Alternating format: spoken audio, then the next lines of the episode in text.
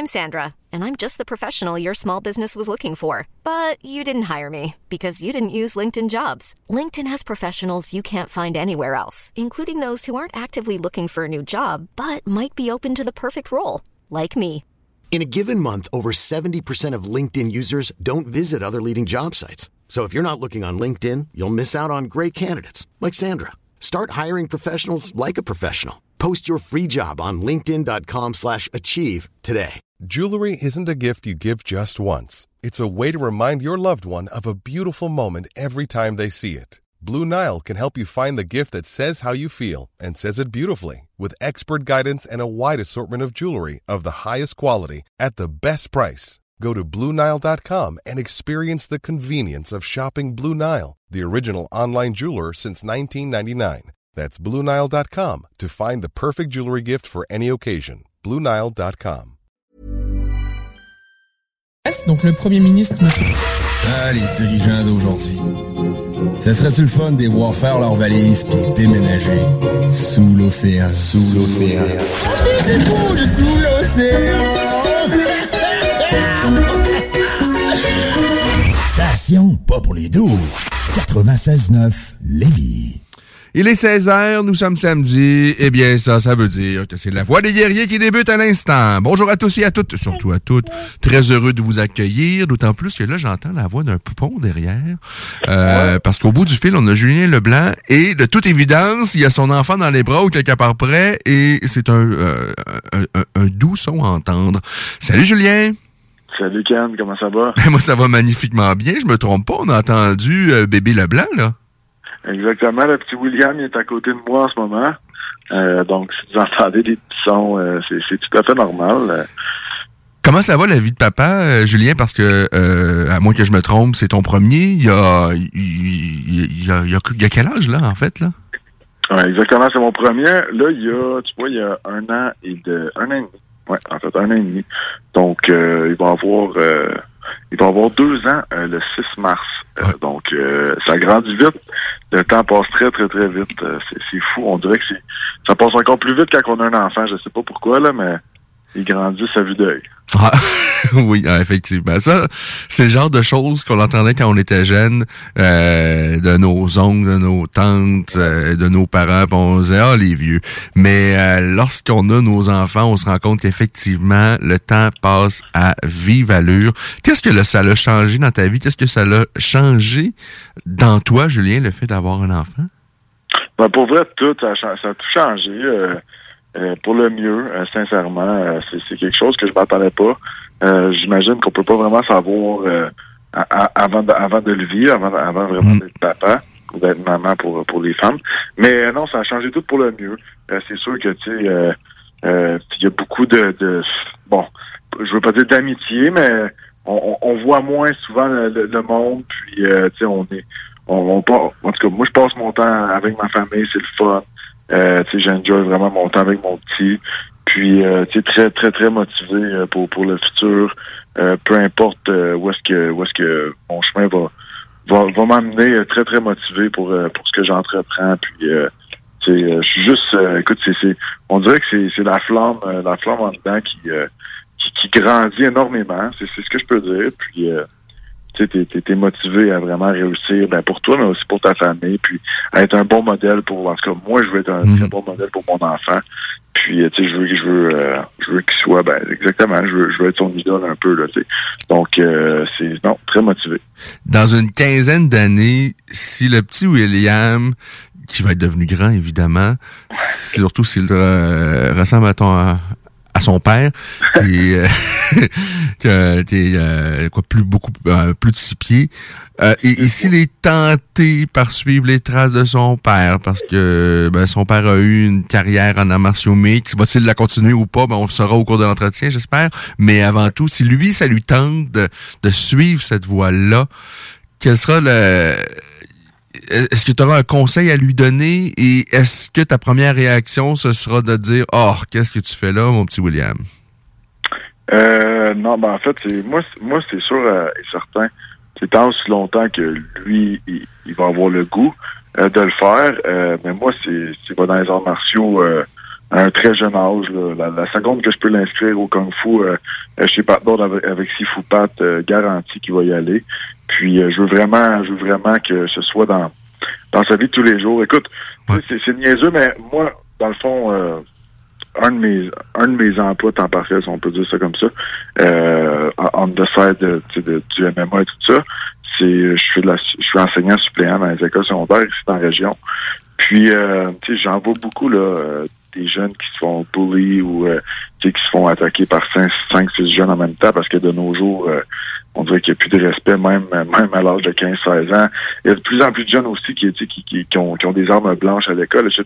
Donc, euh, moi, je veux vraiment, tu sais, je veux qu'il ait la confiance en lui, qu'il sait se défendre s'il y a besoin. Ce sera pas, euh, c'est sûr que ce sera pas qu'est-ce que je vais lui dire de faire la première chose, mais je veux juste, euh, tu sais, j'ai pas le goût qu'il vive l'intimidation, etc.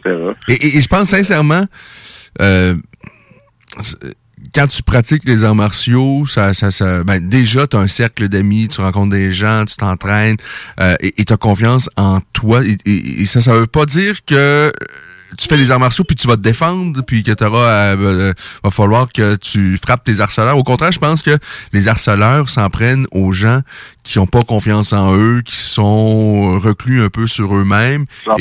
Et, et habituellement, c'est pas le cas des gens. Ben, tu sais, ça peut être les arts martiaux, ça peut être n'importe quelle passion. Je pense que c'est important que, que, que, que vos enfants euh, fassent des activités, euh, rentrent dans un groupe. Et je pense que les- les- la beauté des arts martiaux, c'est que sur un tatami, dans un dojo, dans un coin, dans une salle d'arts martiaux, tout le monde est égal parce que euh, ce que tu es, ce que tu vaux, ben c'est c'est l'effort que tu, euh, tu vas déployer à l'entraînement. Ça, c'est c'est tout à fait vrai, puis je suis d'accord avec toi. Donc, euh, c'est un peu comme comme ça que, que je pense. Puis, tu sais, je veux dire, s'il veut faire du hockey aussi, euh, il n'y aura pas de problème. Moi, j'ai une famille de joueurs de hockey. Tu sais, mon frère, il a joué junior majeur pour Drummondville. Euh, moi, moi j'ai joué au hockey aussi. J'étais gardien de but. On dit que les gardiens de but sont un peu plus, euh, sont toujours un peu plus, plus bizarres. Ouais.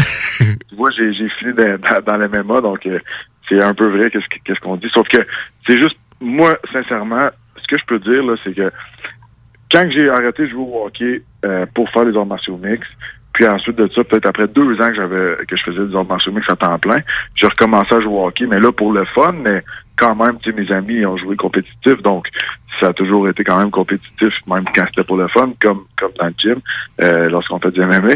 Mais euh, c'est pour dire que mes performances étaient beaucoup meilleures euh, tu après avoir fait deux ans d'entraînement d'MMA, donc j'étais plus flexible, euh, tu j'avais un meilleur cardio, mes réflexes, etc. Donc, peu importe que ce soit le football, le soccer, euh, le hockey, le tennis, écoute, moi, tu sais, son, son, son off, off season, comme on peut dire, euh, ça va, moi, ça va être dans les arts martiaux que je vais l'entraîner, puis, tu sais, je- ça va être important pour moi qu'il au moins euh, une à deux fois semaine que qu'il y a des entraînements d'arts martiaux, puis, euh, tu sais, comme je dis tant longtemps qu'il aime ça, mais c'est vraiment quelque chose que je veux, euh, je veux qu'il qu'il- qu'il- qu'il vive, puis que à partir d'un jeune âge, parce que moi, si j'ai un seul regret, c'est de pas avoir euh, commencé plus jeune, tu sais, c'est tout. Et, et- et moi, je parle de toutes les façons, je pense que c'est important de, de- de pratiquer plusieurs sports, de, de faire plusieurs activités. Euh, des- bon, je- lorsque je vois euh, un enfant de, de 12 ans et, et ses parents ont déjà une page Facebook de lui comme c'était une superstar, puis lui, c'est clair, il se dirige vers le MMA, ça, je dois dire, ça, ça me fait peur. Je trouve vraiment pas que c'est... Euh, mais... Va avoir le droit d'être un jeune, euh, Ah, c'est un ça. jeune garçon. Il faut toucher un peu à tout, faut avoir du plaisir. Et, et, et- et c'est sûr qu'on veut que l'enfant réussisse, puis qu'il aille le plus loin dans ce qu'il fait, puis qu'il s'accomplisse. Mais je pense que le, le plus important, c'est vraiment de, de, de toucher un peu à tout, puis de voir qu'est-ce qui va lui plaire, puis à un moment donné, il va prendre son choix, aller là où il va falloir, mais de se concentrer juste à un seul et unique sport dans le- le- dans l'espoir d'un jour atteindre la ligne nationale. Je trouve pas vraiment que c'est sain parce que bon, les, les chances d'atteindre la ligne nationale, on s'entend, sont très, très, très, très Ouais. minces. Et, et le but ultime, lorsqu'on inscrit un enfant au hockey, j'espère que c'est pas qu'il se rend dans la ligne nationale. Ben, écoute, il y en a, je pense qu'il y a des parents que oui, mais moi, je suis pas comme ça, je suis pas ce genre de parent, puis j'ai rien contre les parents qui, qui pensent comme ça, sauf que, c'est moi, le seul, le seul gars de notre gang qui, a- fait de la Ligue nationale, c'est Jean-Gabriel Pajot, puis, il, il jouait au baseball, au soccer l'été, OK, ah oui? c'était un gars qui, qui faisait, ben, je veux dire, l'hiver, c'était le hockey, mais sais, il pratiquait plusieurs sports, c'était un gars actif, ses parents super terre à terre, euh, du très bon monde. Ils ont jamais, tu sais, pas, je veux dire, c'était pas les parents qui chiolaient après les coachs, les arbitres dans les estrades, tu comprends? Donc, je pense que on doit laisser l'enfant euh, euh, vivre de vivre ses expériences de lui-même. Mais c'est sûr que nous, on est là pour, pour l'appuyer en dehors, en dehors du hockey, etc. Justement, si on le sait qu'il va aller faire un camp d'entraînement euh, d'un- d'une équipe euh, double lettre, puis ça va être intense, ben, oui, ok, je vais aider à bien préparer, mais tu sais, moi, je vais pas donner 100 pièces parce qu'il compte un but, là, comme... Pas, euh, Non, c'est vraiment... euh, le, le avoir ses expériences, grandir de lui-même aussi, là. Ah, c'est plaisant à entendre. euh, et tu sais, je pense euh, à Cyril Gann. J'ai Cyril Gann dans la tête parce que Cyril Gann, il a pratiqué plein de sports. Euh, il a joué beaucoup au basketball. Il y a plein d'autres euh, sports là, au, au football euh, européen, au soccer et tout ça. Puis il a goûté en fait au, euh, au monde des sports de combat très très tard. là. Il est arrivé chez TKO. Il venait de débuter l'entraînement MMA. Il avait quoi, je pense, autour de 26-27 ans, il me semble. Ouais, là, Puis- ça fait deux ans, deux ans, c'est ça, deux ans. Puis, trois ans, trois ans, trois ans. Puis il a fait du Muay Thai pendant quatre ans avant. Donc, euh, il a pas commencé les sports de combat et les arts martiaux avant la mi-vingtaine quasiment. Non. Euh, mais il y avait tel, il- il- son athlétisme euh, était là parce qu'il avait pratiqué plusieurs sports avant. Je pense vraiment ça c'est c'est ce qu'il faut. C'est c'est pas de se concentrer dans un seul et unique sport, de toucher à tout.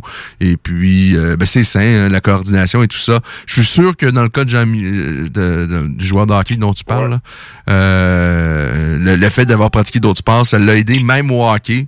Euh, Ah, clair. juste de penser à autre chose, mais aussi de déployer ses habiletés dans d'autres sports, ça doit certainement l'aider après, après au hockey. Est-ce que tu as encore contact avec euh, ces, euh, ces gens... c'est quoi son... Jean-Gabriel Pajot. Jean-Gabriel Pajot. C'est un de mes, un de mes très très bons amis. J'étais un des, des garçons d'honneur à son mariage il y a deux ans. Puis écoute, euh, là, il avait, là, il joue maintenant pour New York. Euh, Il a joué pour. Il était chanceux, petit gars de Gatineau. Il se fait. Ben pas chanceux, mais je veux dire, il s'est fait repêcher par Ottawa, donc chanceux de pas de se faire repêcher parce qu'il méritait à 100%, mais chanceux d'avoir été repêché par une équipe de chez lui. Bref, il a joué longtemps pour Ottawa, là, il, il- il joue pour le- les Islanders de New York. Donc euh, on se voit euh, l'été euh, et euh, en fait je m'en vais à New York bientôt aussi euh, euh, pour, pour le visiter puis voir une de ses parties là-bas. Mais non, en très bon terme, on se parle souvent. Puis écoute, il me supporte depuis jour 1, lui, dans, dans les euh, les combats, il m'a souvent commandité, mais tu sais, pas besoin de faire des, des gros, euh, gros messages Facebook, je veux dire, euh, il y a les moyens, mais non, il m'a pas mal tout le temps commandité, puis il m'encourage beaucoup. Donc non, c'est euh, c'est le fun aussi de voir un gars qui, qui, qui a réussi aussi loin lorsque c'est ça ton but aussi, tu sais. Puis euh, Parce que de se rendre dans la ligne nationale de hockey, c'est tout un exploit. Là. C'est, c'est- Puis là, il y a un traité, je veux dire. a- de se rendre, c'est une chose, de rester là, c'est une autre chose. C'est comme le UFC, c'est Ouais. c'est même pas un pour cent qui se rendent, mais de rester là, on le sait que c'est. tu sais, Des fois, t'en parles deux de suite, puis te coupes. Donc, euh, non, même chose. Fait que Jean-Gab, lui, ça, écoute, il s'est rendu, puis euh, là, il, euh, c'est, à son troisième contrat. Un contrat de quand même de 30 millions. Donc, euh, très content pour lui. c'est quand même incroyable là, à entendre. Mais il l'a pas volé à personne, il le mérite euh, amplement. Alors, euh, c'est beaucoup, beaucoup d'argent, mais il y a tellement... Euh, tu sais, mon, mon fils a, joué au hockey toute sa jeunesse, là, euh, et de voir tous les jeunes, ceux qui ont atteint la ligne nationale de hockey sont très, très... euh, c'est rarissime. Là. Il se trouve qu'il y en a un de ses voisins, par contre, mon fils, qui lui a atteint la ligne nationale de hockey. Il est aussi à New York. Euh, été le premier choix overall euh, il y a quoi, deux ans? Euh, Alexis euh, Lafrenière. Oh, wow, ok, c'est super. Mais tu sais, c'est quand même rare ceux qui atteignent la ligne nationale. Ah, oui. Et- Ah, ça, c'est sûr. C'est vraiment même pas 1% des joueurs. Euh, hey, maintenant, il va falloir parler d'un peu d'MMA, mon Julien. Ben oui, certainement. Bon. Passons choses sérieuses. Dernier combat, ça remonte déjà à quelques temps. Il y avait eu une blessure, je pense. Euh, Est-ce que tu étais blessé avant le combat ou la blessure est vraiment... euh, J'étais blessé avant le combat. Ok. C'était pas des accidents. En fait, je, me suis déchiré le ligament dans le poignet. Euh, pas mal le ligament principal. Puis, écoute, c'est- ça, c'était en décembre 2020. Euh, comme tu, tu sais, je suis parti en Floride, moi, en janvier. J'avais déjà Ouais. tout organisé. Euh, J'allais m'entraîner au Sanford. Puis, je voulais, je voulais, je voulais sincèrement y aller au début. On sentait que la blessure, tu sais, ça me dérangeait, mais c'était pas, c'était probablement pas déchiré au complet. Euh, mais là, euh, l'entraînement au Sanford, qui était de l'entraînement intense, euh, euh, très, très, très intense, puis avec des, des gars très solides, on s'entend. Donc, euh, je l'ai, à un moment donné, je me souviens quand, là, j'avais mal tombé avec Sato Sato Nen, il est dans l'UFC, très bon, un gars de, un japonais, un très bon judo. Donc, j'avais essayé une projection, il m'avait renversé, on a mal tombé, puis mon poignet avait carrément, je l'avais senti, ça avait déchiré okay. complet. Puis ça, c'était peut-être, je dirais, un mois et demi avant le combat. mais je veux dire, je le tapais beaucoup, puis moi, dans ma tête, avec tout ce qui est arrivé, c'était pas c'était pas vrai que, que j'étais allé là pour rien. Donc, euh, je voulais me battre peu importe. Je voulais, je voulais vraiment euh, revivre l'expérience d'un vrai combat. Puis, euh, pour être honnête, dans le combat, je l'ai pas senti. Mais je, me suis pas battu. J'ai pas assez frappé pour le sentir, je pense. Euh, mais là, j'ai une grosse opération euh, le 20 septembre dernier. Puis c'est réglé, c'est fait. Sauf que c'est une plus grosse opération que, que peut-être que je pensais ou que je m'étais dit dans ma tête. Euh, ça a fait ça a été très, très, très douloureux après. Puis là, j'ai eu mon premier rendez-vous post, post-opération. Ils m'ont changé mon plâtre. Mais euh, c'était pas beau quand j'ai enlevé le plâtre. C'était vraiment pas beau. Euh, non, c'était pas beau. J'avais une grosse peine de métal dans, la main parce que, comme la docteur a dit, elle dit, tu sais, tu allais déchirer après tout entraîné pendant comme 6, 7, 8 mois.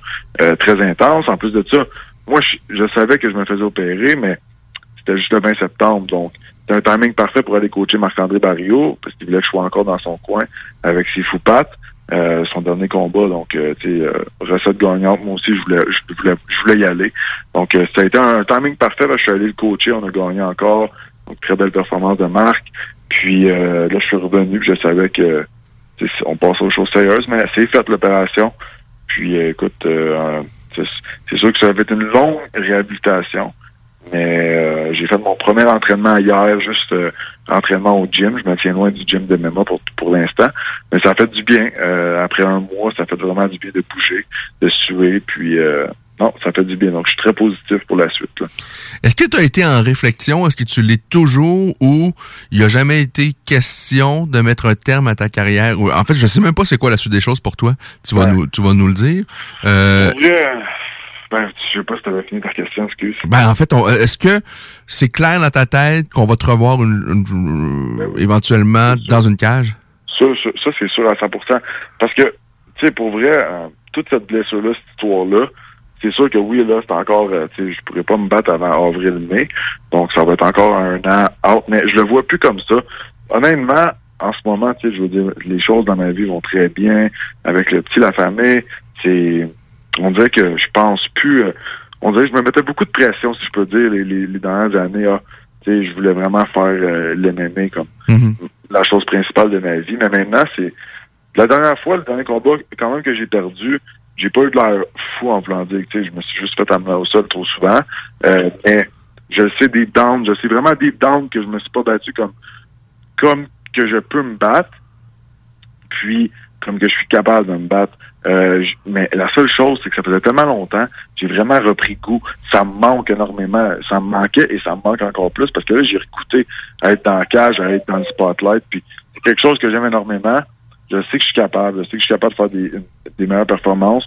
Oui, deux défaites de suite, mais encore une bonne fiche 5-2. Donc, je sais que c'est pas fini. Puis aussi, j'ai juste le goût de me battre pour me battre en voulant dire, je pense plus à ah, oh, UFC, ah, si, ouais. ça. Le, on verra où est-ce que ça m'amène. Euh, j'ai, j'ai d'autres choses on the side, ça va bien. Et tu vois, il y en a beaucoup qui m'ont dit ça et que c'est là où ils ont sorti leur meilleure performance. Ouais. Je pense à Derek Gauthier. Lorsque Derek Gauthier a battu Chris Aradecki, c'était, il y avait plus de grandes ambitions pour euh, son but ultime, c'était pas il faut absolument que je gagne ce combat-là pour aller à l'UFC. C'était plus ça du tout. Il y avait son école et tout ça. Il l'a fait parce que ben, il était en grande forme, puis ouais. c'était une belle opportunité pour lui, puis ça tombait bien dans son horaire, puis ça lui tentait. Et ben on, on connaît l'histoire. Ça a été un, un, gros, gros chaos. Moi, ça, ça a bien lancé tes chaos à l'époque. Je me souviens, j'étais juste là derrière et il y avait Mark Amenick qui était dans son coin, qui pleurait après. Ben, c'était triste, mais de voir Roddicky se faire mettre KO et de voir euh, j'ai cette image-là en tête. En même temps, moi, j'étais ému de voir euh, Mark Hominick, qui pour moi, c'est possiblement le plus grand combattant de l'histoire du Canada. Ben, évidemment, il y a toujours Georges Saint-Pierre qui est à part, mais Mark Hominick est pas loin. Euh, c'est sûr qu'il n'est pas dans la même catégorie de Georges, mais pour moi, c'est un grand de l'histoire.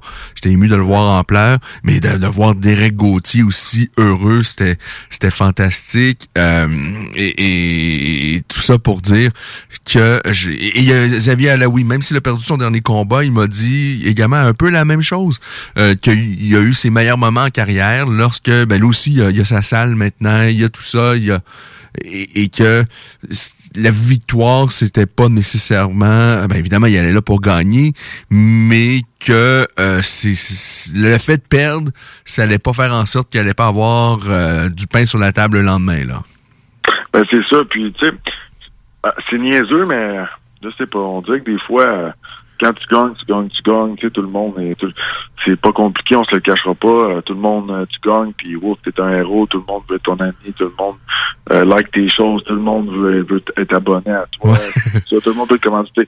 Là, ouf, tu perds, là, le monde, ça commence à se tenir loin, ah, là, on dirait que tu vois vraiment, mais je veux dire, même là, avec, avec, l'arrivée de mon, mon enfant, etc., j'ai vu, tu sais, c'est comme je, t'avais dit l'année dernière, lorsqu'on s'est parlé quand j'étais en Floride, tu vois, tu vois un peu, euh, ben, tu sais, du monde, du monde que t'as pas besoin vraiment dans ta vie, ben, tu sais, ça te permet de les mettre de côté. Bon, on dirait que tu focuses plus sur les bonnes choses, puis pour les vrais, tu tu vois plus pour les vrais, lesquels, mm. quelles sont, excuse-moi, les vraies raisons pour lesquelles tu fais ça, ok? Puis moi, ben, là, c'est sûr que ça faisait longtemps que je m'étais pas battu. Ça, il y avait eu beaucoup de, beaucoup de, choses bizarres qui sont arrivées, les, les dernières années. Euh, pas par ma faute, mais c'était quasiment rendu une joke, tu sais. Donc, euh, ça m'a fait du bien de juste remonter dans la cage contre un, combattant qui est assez solide, tu sais, euh, Joël Bowman, puis euh, que, bon, il y avait eu bien des, des, lui aussi de son côté, du monde qui avait choqué pour euh, canceller dans la minute, excusez, pour, euh, mhm. pour l'affronter. Donc, bref, tu sais, c'est The Man in the Arena at the end of the day, excuse-moi de parler en anglais, mais c'est le gars dans l'arène, tu sais, je veux dire, encore une fois, on parle de la, MMA Pro, il y a même pas 5% du monde qui font des arts martiaux, qui se battent trop devant du monde, etc. Tu sais, ça prend beaucoup de couilles pour faire ça. je pense que tu moi je lève mon chapeau à tout le monde, tout le monde qui, qui, qui le fait puis qui, a déjà essayé, peu importe qui c'est quoi ta fiche. Puis c'est simplement le fait d'aimer se battre. Tu sais, si t'aimes pas te battre, fais pas ça. Ah, je pense que c'est la notion de plaisir. il faut si tu fais du MMA puis t'as plus de plaisir, parce que je suis sûr qu'à un moment donné, c'est sûr t'as du plaisir à t'entraîner et tout ça, mais, c'est clair qu'à un moment donné, il y en a qui continuent à faire ça puis il y a plus vraiment de plaisir. Ils le font parce que ben ils ont peut-être pas de plan B ou peut-être parce que je sais pas, mais tu sais il y a des bien des choses dans la vie qu'à un moment donné t'as pas le choix, faut que tu le fasses même si t'as pas de plaisir. Mais rentre pas dans une cage si t'as pas de plaisir parce que ben d'un ça, ça peut être dangereux pour toi-même et euh, il y a de bonnes chances ça, ça se termine pas bien et qu'il n'y aura pas de bons résultats, je pense que vraiment, il faut que tu aies, du plaisir. Et, il faut pas que le plaisir arrive juste parce que tu as gagné. Je pense que c'est tout le processus qu'il faut qu'il soit agréable. 100%, ça, je suis d'accord avec toi. Puis moi, c'est juste ça le but, tu sais. Quand, lorsque je, je vais être correct, je vais recommencer avec Sifu Patti. Puis euh, ensuite de ça, ben, mon plan, moi, c'est simple. Je, je, repars euh, en Floride, euh, tu sais, passer l'hiver. Euh, puis je m'entraîner, je vais rejoindre Marc. Marc est resté là-bas. Puis euh, c'est ça, moi, mon but, c'est de retourner puis de me rebattre pour LFA euh, en avril-mai. Euh, c'est vraiment important de, de, me rebattre avec eux. Je sais qu'eux veulent me, donner un autre combat aussi. Donc, on, on a gardé contact. C'est une très grosse promotion. Puis, j'ai vraiment aimé comment que, comment j'ai été traité, puis comment que ça s'est passé. Ah ben, euh, c'est des bonnes nouvelles. Hey, euh, on a, il y a Jonathan Goulet qui nous écoute, qui euh, semble approuver ce que tu dis, Julien. Ah, et ben Jonathan, s'il y, en a un qui a, qui, qui a, eu une longue route. Puis Jonathan, c'est drôle, j'y pensais, je pensais à lui dans les dernières semaines. Il va falloir qu'on se reparle, mon petit Jonathan, euh, prendre de, de, de, tes nouvelles, mais je suis heureux de, de, ben, d'avoir qui nous écoute. Et il faut absolument que je te parle, Jonathan. Je vais certainement t'écrire. Euh, parce qu'on parle, euh, parce que j'ai envie de parler de plein de choses avec lui, parce que ben, lui, ça n'est pas caché. Il y a eu euh, des, des, petits moments un peu plus euh, compliqués dans sa vie, puis on, on, on, on, le voit là dans les. Ben, on voit, on parlait de hockey tantôt au début avec toi. On, a vu ce qui s'est passé avec Jonathan Drouin. Puis là, ça semble être un peu similaire dans le cas de Carey Price. il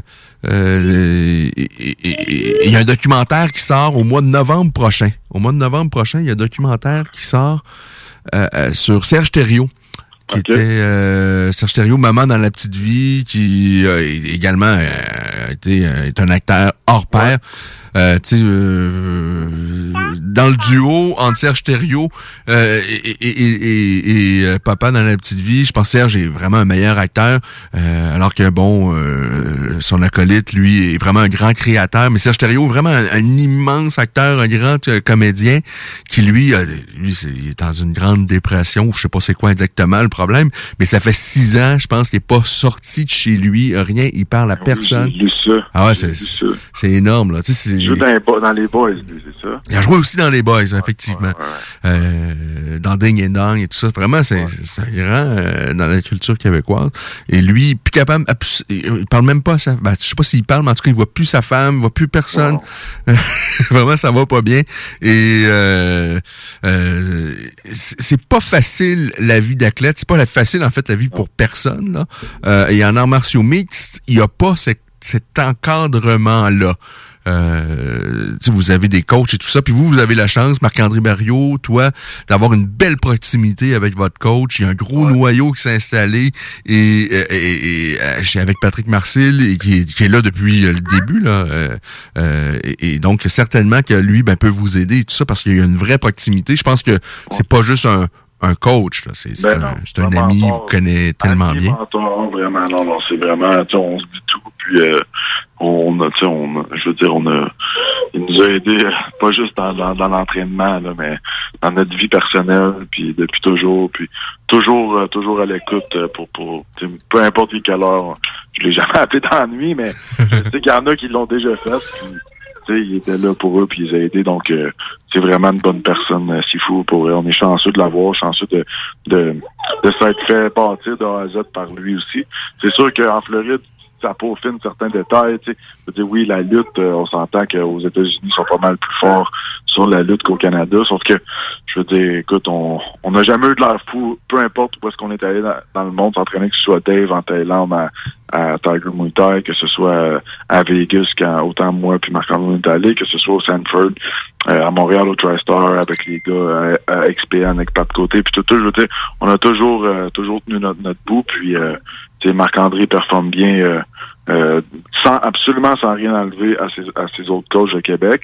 Mais je pense que la chimie justement le fait que ce soit plus personnel entre entre nous avec Sifu puis etc je pense que ça sais, je pense qu'il performe bien, puis on est capable de faire ressortir le meilleur de lui, autant que ces gars-là sont capables de faire ressortir le meilleur de moi.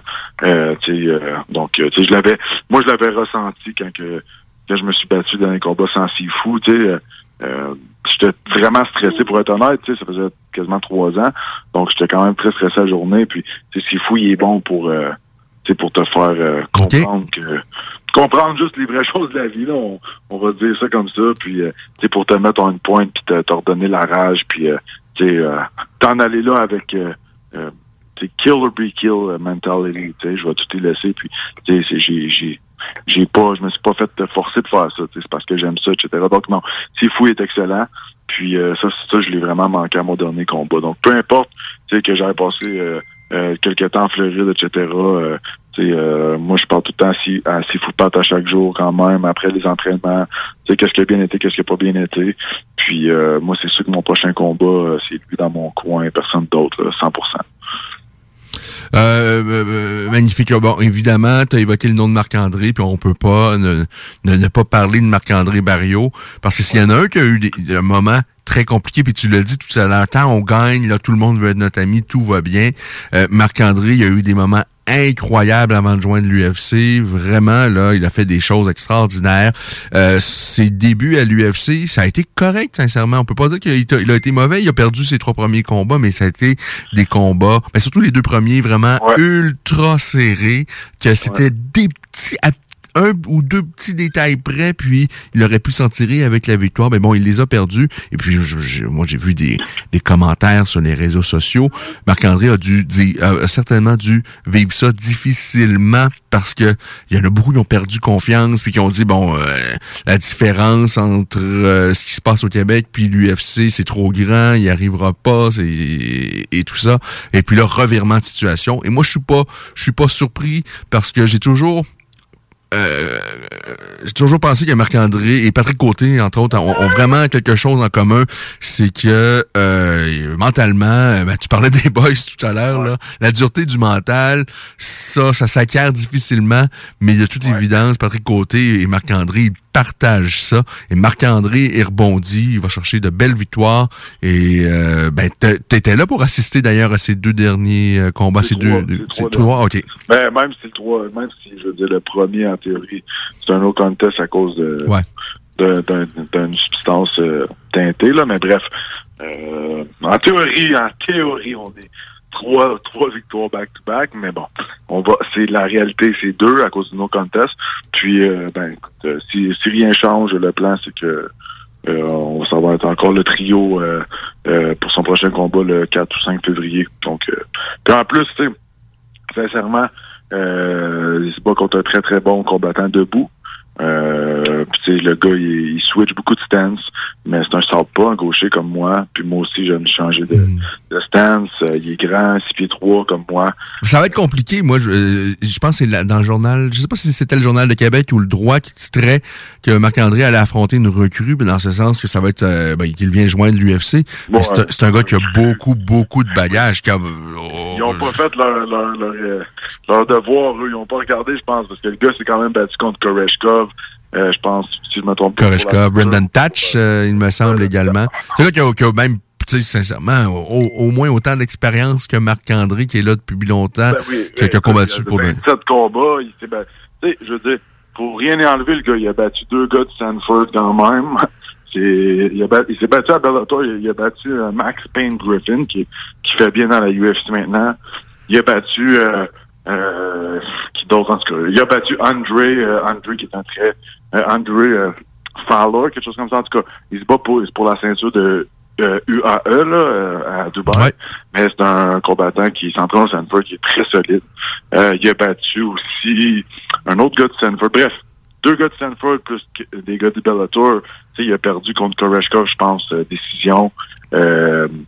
Il y a d'autres gars qui m'échappent, mais non, j'ai regardé sa fiche, euh, puis il y a des euh, il y a des gars très, très, très solides. Donc, euh, à ne pas prendre à la légère du tout. Puis en plus, euh, je lisais euh, des articles euh, de ce gars-là qui disait qu'il y avait avant, il n'y avait pas de pas de sol, donc pas de lutte, pas de sol, mais supposément qu'il a travaillé énormément là-dessus les, der- les dernières années. Donc, je pense qu'il est même rendu black belt en, jiu-jitsu. Donc, non, ça va être un combat qui va être difficile partout, mais Marc-André, je pense que il y a tout pour gagner ça. En tout cas, il est assez tough pour prendre les coups du gars, puis il est très durable. Donc, euh, Ouais, et, et Marc-André en a affronté des, des, des, des longs, des grands, là, des, ben, je, pense, euh, le gars du Saguenay, là, le blanc, euh, je Ouais. pense, euh, aller deux fois. ouais, Joe Valley, tout ça. Mais là, c'est sûr qu'Anjo Kwani, c'est quand même un, autre niveau, mais Ouais, c'est ouais. pas quelque chose que Marc-André a jamais vu. Mais je pense vraiment, c'est un gros client, ce sera pas facile. Et de toutes les façons, Marc-André, c'est dans ces moments-là où il sort ses meilleures performances, c'est lorsque ça s'annonce pas facile. Alors, euh, que, que- que le meilleur gagne, mais je pense qu'on va avoir droit à un, un bon spectacle. Puis Marc-André, euh, rebo- il a rebondi.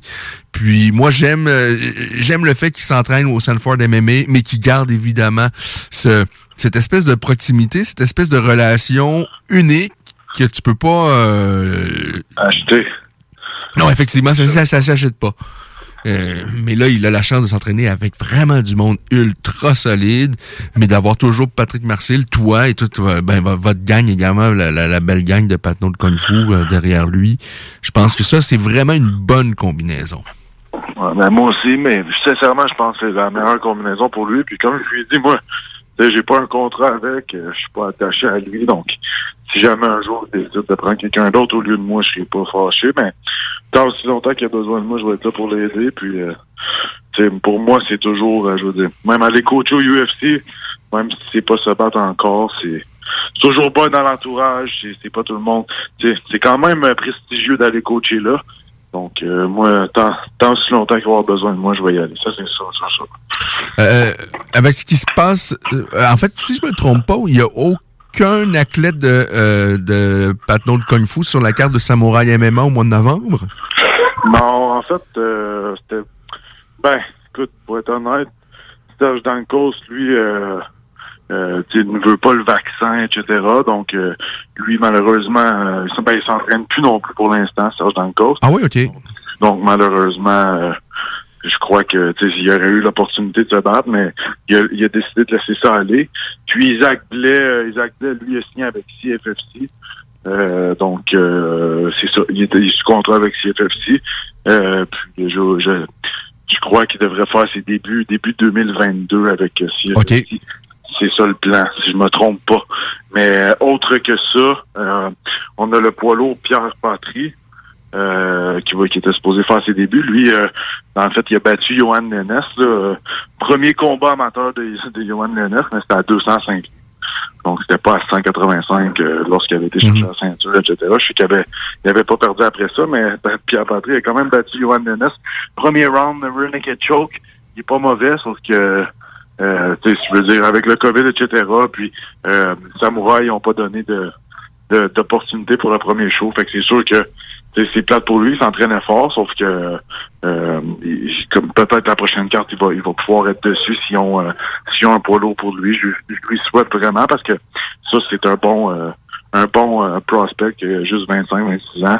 Puis poids lourd, on sait que ça peut monter vite, donc euh, donc euh, c'est ça, ça serait bien s'il pourrait se battre. Mais autre que ça, pour l'instant, les autres gars, je te dirais, Cédric Mongeon, Nick Penneau, etc., Mathieu ils sont ils, ils travaillent beaucoup, donc sont, Mhm. sont pas mal occupés euh, euh, pour le moment. Euh, et bon, on, on espère qu'il y aura plusieurs shows Samouraï en 2022. On espère aussi que ben, New Era, moi je trouve ça dommage parce que semble impliqué juste dans la boxe. Il semble pas vraiment. Parce que j'espère qu'en 2022 il y aura un peu d'arts martiaux mixtes. Euh, je me souviens que tu avais déjà parlé peut-être de la possibilité. C'est sûr que euh, en temps de crise sanitaire c'était pas le moment de se lancer là-dedans. Mais est-ce que c'est toujours une possibilité qu'éventuellement toi, un groupe de Gatineau, puisse euh, proposer un événement, euh, peut-être pas nécessairement de lancer une organisation puis dédier ta vie à ça parce qu'on s'entend, c'est c'est un gros risque financier et puis de ce qu'on a vu dans les dernières années, il y a pas personne qui a réussi à perdurer dans, dans ce monde-là. Mais est-ce que tu pourrais être tenté par présenter euh, éve- éventuellement un événement professionnel dans martiaux mixtes dans, dans votre coin de pays? Euh, oui et non. Euh, enfin, J'y ai pensé l'autre jour, c'est drôle que tu dis ça. Euh, c'est sûr que ça m'intéresse, honnêtement. Là, de, j'ai- deep down, j'ai le goût, sauf que ça va vraiment dépendre, euh, premièrement, du timing, euh, aussi de voir où est-ce que Samouraï en est rendu. Si Samouraï font un ou deux shows, puis euh, tu sais, euh, capote, euh, ben peut-être que là, ça va être Mm. plus tentant, mais si Samouraï, ça fonctionne bien, peut-être plus Les inviter à aller présenter Ouais, des événements chez vous? Je pense pas qu'ils le savent, eux, mais c'est. Je pense pas en fait que Samouraï vraiment. Tu sais, Manu Molinier, etc., j'ai pas vraiment de bonne relation. Ben, pas une mauvaise relation avec, mais je veux dire, on, on se parle pas. Puis ces gars-là s'en foutent un peu de moi, puis c'est bien correct. Mais ils ont. Ils parlaient de venir à Gatineau euh, euh, le 19 novembre, c'était supposé être à Gatineau. Puis je comprenais pas pourquoi ils viendraient à Gatineau quand aucun gars de Patnaud est sur la carte. Je pense qu'ils ont pas compris combien de billets? Ben, j'ai vendu au Gala Tekero que je me suis même pas battu. Écoute, j'ai vendu euh, Ben, je suis sûr 320. que Daniel Lafont, je sais pas si tu as parlé avec Daniel Lafont. Non, j'ai jamais parlé. Je, je suis même pas ami avec sur Facebook. J'ai aucune idée c'est qui, honnêtement. Ben moi, je, vais- je vais le dire, Daniel, moi, je pense vraiment que c'est un bon gars. Euh, je suis content d'entendre ça parce qu'on a besoin de ça. Non, non, c'est vraiment une bonne personne. Euh, moi, ce que je... Bon, euh, c'est pas facile, ce monde-là, se lancer dans le monde des arts Ben non, ben non, ben non. C'est compliqué, c'est beaucoup de travail. Moi, j'aurais aimé qu'il se forme un groupe autour de lui, mais de- peut-être de, plus de, de gens de l'extérieur. Parce que c'est clair que autour de lui, je suis sûr qu'il s'est entouré de bonnes personnes. Ben, en fait, c'est des, des gens qu'on connaît, c'est des personnes qui aiment Ouais. ça, c'est des passionnés. Mais à un moment donné, ça prend plus que des passionnés. Euh, ça prend des, des, des, des, des- gens d'affaires. Et, et en même temps, je dis ça, puis peut-être qu'ils vont avoir la recette, puis tant mieux, puis c'est ce qu'on veut. Mais c'est clair. Euh, nous, Michael Dufort nous avait dit effectivement qu'il allait combattre et ça allait se passer au casino du lac Lémy. Bon, c'est pas ce qui s'est passé, mais de toute évidence, ça a été un scénario envisagé par l'organisation. Et s'ils n'ont pas contacté Kung Fu Patnaud et s'ils n'ont pas tenté le terrain de chez Julien Leblanc, ben ça, c'est sûr, c'est si- c'était la première chose à faire. Mais je- je- j'espère qu'ils vont envisager retour, y aller à quelque part peut-être en 2022. Et à ce moment-là, c'est sûr, c'est un incontournable. Il faut parler à Julien, aux gens, de, à Patrick Marcel et tout ça, parce que euh, vous êtes des gens passionnés. Ben, c'est passionné, oui. Puis aussi, tu sais, je veux dire, ils veulent faire un peu de sous avec ça. Ils veulent pas perdre de l'argent, j'imagine. Mais euh, ici, mon, mon, petit a du fun, là. Euh, excusez-moi. Donc, ah, bref, ici, j'ai, honnêtement, tu sais, ici, j'ai beaucoup de contacts. Euh, j'ai des commanditaires. Pas juste pour moi, je veux dire, mais pour la business, pour la, la, ligue. Ouais. J'ai plusieurs personnes qui voudraient s'impliquer. Euh, comme je dis, il y, a, quelque chose de vraiment vraiment bien à faire ici. Euh, TKO l'ont fait, ça a vraiment bien été. Puis euh, c'est sûr que c'est pas moi qui ai été chercher comment faire, mais j'ai aidé énormément. Puis que Stéphane l'avoue ou non, j'ai aidé énormément. Puis euh, euh ce gars-là, euh, donc, euh, faut pas aussi a aidé énormément. Donc, euh, non, il y, a quelque chose à faire à 100% euh, En plus, avec la nouvelle arena, Slush Poppy, euh, que je connais pas mal tout le monde qui sont impliqués dans cette arène-là. Donc, euh, il y, a, comme je dis, il y a, du potentiel à faire, mais on verra. ça fait quand même drôle, hein, le slash Poppy. C'était Robert Guertin avant, mais là, c'est sûr que il faut, il faut rentabiliser la chance, la, la, chose. Oui, ok. Beau. Honnêtement, c'est euh, sans slush poppy, c'est super beau. Puis, euh, écoute, il, sincèrement, je vais, je vois un gala de même là, euh, à l'été 2022 ou à l'automne. Puis, euh, comme je dis, euh, j'ai de très bons contacts là-bas. Maintenant, ils m'en ont parlé. puis je suis allé euh, les visiter avant que ça ouvre. Puis, les, les, dirigeants là-bas m'en ont parlé. Ils m'ont dit, écoute, si jamais, jamais voulez faire un gala de même ici, on en jasera, sont, sont vraiment ouverts à ça, puis ils aimeraient ça amener justement les galas de boxe puis les galas dans professionnel. professionnelle. Donc euh, non, il y a quelque chose à faire à 100%. Je pense que euh, je pense que ça va se faire, que ce soit avec Samouraï ou euh, notre, notre, petite chose ou, peu importe, tu sais, ça pourrait être New Era. je sais, Yann Pellerin, je le connais très bien. Donc on verra. pour l'instant, c'est sûr que je m'embarquerai pas dans, aucun combat avec euh, mon état parce que ma main, euh, hmm. je, peux pas frapper avant janvier. Donc, euh, tu sais, j'ai quand même du temps à attendre, mais c'est sûr que pour moi, tu sais, de me battre devant mon fils, devant le monde ici, parce que veux, veux pas, ça a été vraiment une déception pour moi, même si j'ai vendu plein de billets pis ci pis ça, de pas pouvoir me battre à TKO. C'était un, en plus, c'était moi un peu qui n'avait parlé à Stéphane. Euh, je sais que Zachary Paro avait fait un call-out après sa victoire, mais avant ça, moi, j'avais parlé à Stéphane. Okay. J'avais souper avec Marc-André Barrio avant le, le gala du, euh, euh, du mois d'août quand Cyril avait gagné la ceinture la première fois. Là. Euh, on avait été souper, puis j'en avais parlé à Stéphane. J'avais dit, écoute, tu devrais venir au, centre Robert Gertin, ce serait incroyable. Donc, de pas avoir eu la chance de me battre, euh, ça a été vraiment, vraiment, vraiment euh, difficile à avaler sur le coup. Donc, euh, de pouvoir un peu reproduire la chose, ce serait, ce serait, disons que ce serait bien. Mais on verra. Chaque chose en son temps. Mais bon, si je comprends bien, ce sera pas avant le printemps prochain à cause de ta bon à cause de l'opération au poignet, c'est ça? Exact. Puis c'est sûr que tu sais, pour être honnête, puis c'est sans rien enlever à Samouraï ou rien de ça. Euh, tu sais, mon but, comme mhm. tu dis, ben en fait, je, ne suis pas sous contrat en tant que tel avec RDF, mais euh, eux sont prêts à m'offrir un autre combat. Puis euh, c'est sûr que moi, ben, tu sais, euh, je veux dire, la paix était bonne. J'ai été très bien traité. Puis j'ai vraiment aimé, aimé le style. Puis tu sais, si je suis aux, États-Unis avec Marc-André, je vais probablement regarder pour plus focus à me battre là-bas. Euh, il y a beaucoup d'opportunités aux États-Unis. Donc, c'est sûr que pour l'instant, je vais je vais je vais prendre le temps. Je vais penser à moi. C'est ça l'important. Je, je, reviens d'une grosse blessure, trois ans hors d'une blessure, euh, pas de, une blessure et une défaite, etc. Donc, je vais penser à moi. Je vais prendre les combats que j'ai à prendre euh, pour au moins me remettre dedans. Là. Rien de facile, c'est pas ce que je dis, mais je vais, je vais voir les, opportunités, les opportunités qui s'offrent à moi. Puis, euh, c'est ça. Je vais juste penser à moi pour les prochains mois. Puis, euh, lorsque ce sera le temps et l'opportunité sera bonne, mais là, euh, là, ce serait le fun, c'est sûr, de se rebattre devant, devant avec une salle pleine au Québec, quand ça crie ton nom, etc. C'est sûr que ce serait vraiment cool. Bon, ben c'est vraiment, merci beaucoup, Julien. Ça faisait longtemps qu'on s'était pas parlé. Puis je me suis dit une couple de fois dans les derniers mois, euh, mon ce serait le fun de prendre des nouvelles de Julien. Je suis bien content de l'avoir fait aujourd'hui. Et là, je te dis ça, tu parlais de ta blessure au poignet. Euh, il y a Vitaly Minakov, ancien champion du Bellator, euh, qui est en action aujourd'hui parce que le, le, le, Bellator est en visite en, en, Russie. Ouais. Et Fedor se bat là, dans je sais pas si le combat est commencé, sinon c'est dans les prochaines minutes. Mais Vitaly a perdu à cause d'une blessure à la main. Euh, euh, et il y a également Stéphanie Yellow Page, la française, qui est en action. Elle a également perdu. Elle, c'est, je sais pas si c'est encore le cas, mais c'était la conjointe de Norman Parisi et, tout ça. Alors, le, le Bellator tire à sa fin. Il y a Ousmane Normagomedov qui, qui, lui, a gagné. Et là, Fedor fait la finale face à Timothy Johnson dans ce qui pourrait être le tout dernier combat dans la carrière d'un grand. Là. Fedor, c'est l'un des, des, Parce qu'il a marqué ce sport-là. Et ça, le combat commence. Si c'est pas commencé, là, ça, ça va se dérouler là. Et du côté de l'UFC, la carte principale également vient de commencer. Et en finale, on a Paulo Costa face à Marvin Vettori. Euh, J'ai une dernière question pour toi parce que on a Paulo Costa. Pour moi, c'est une immense déception dans ben les derniers mois et encore plus dans la dernière semaine parce que bon, le combat était prévu à 180 185. Par la suite, on a dit, ben, regarde, il, sera pas capable de faire le poids, ça va être à 195 et finalement, ce sera à 205 livres. Ça, c'est gênant. Ouais, vraiment, vraiment gênant. Je sais pas s'il a pas pas fait son cycle de stéroïdes comme il faut ou quoi, là, mais ce gars-là, il a pas de l'air naturel. Je sais qu'ils sont très bien testés avec USADA, etc.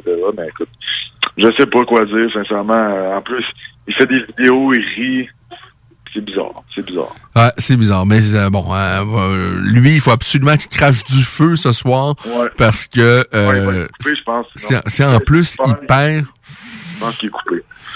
Hey, Julien, un grand merci. On se reparle, j'espère, bientôt avec des bonnes nouvelles et tout ça. Mais juste le fait d'avoir pris des nouvelles de toi, moi, je suis vraiment content et c'est vraiment toujours un plaisir de te parler.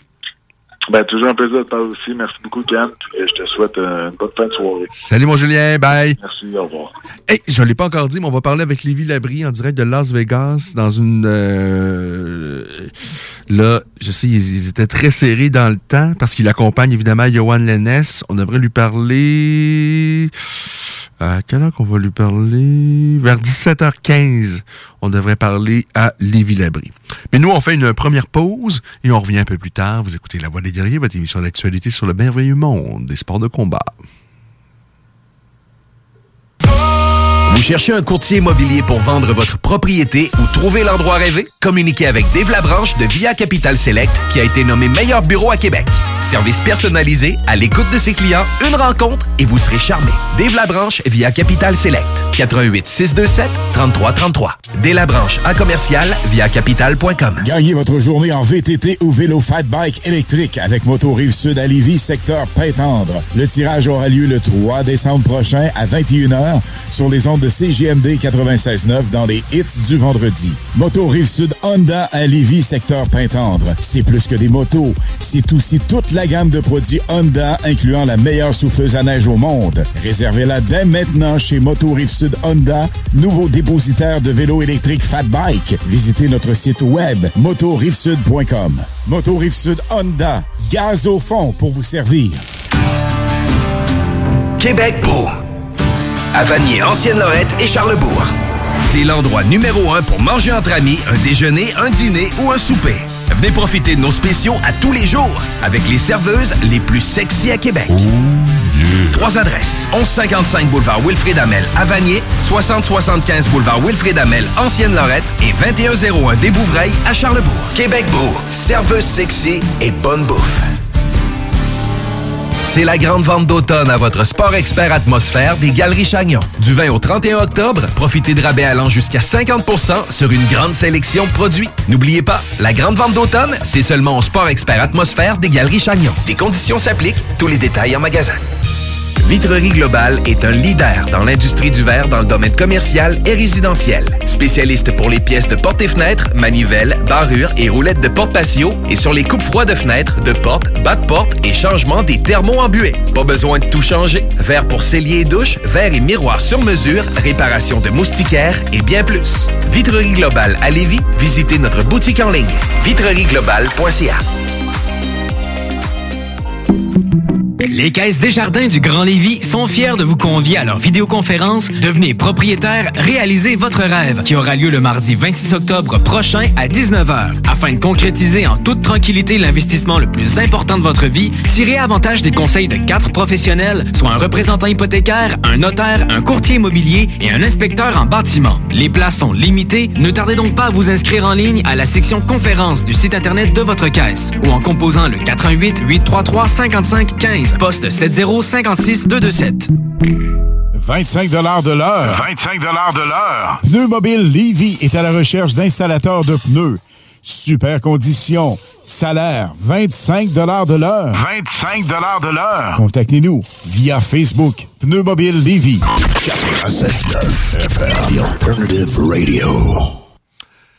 Ah, je broyais du noir un peu plus tôt aujourd'hui, euh, ben, notamment avec le Tamossad qui s'abat sur euh, Québec et euh, bon le temps également qui s'installe tranquillement, pas vite. On est autour du point de congélation la nuit quand même. Alors, je broyais du noir. Je me posais des questions sur la vie et puis là, paf sur la jugulaire. Qu'est-ce que je ne vois pas?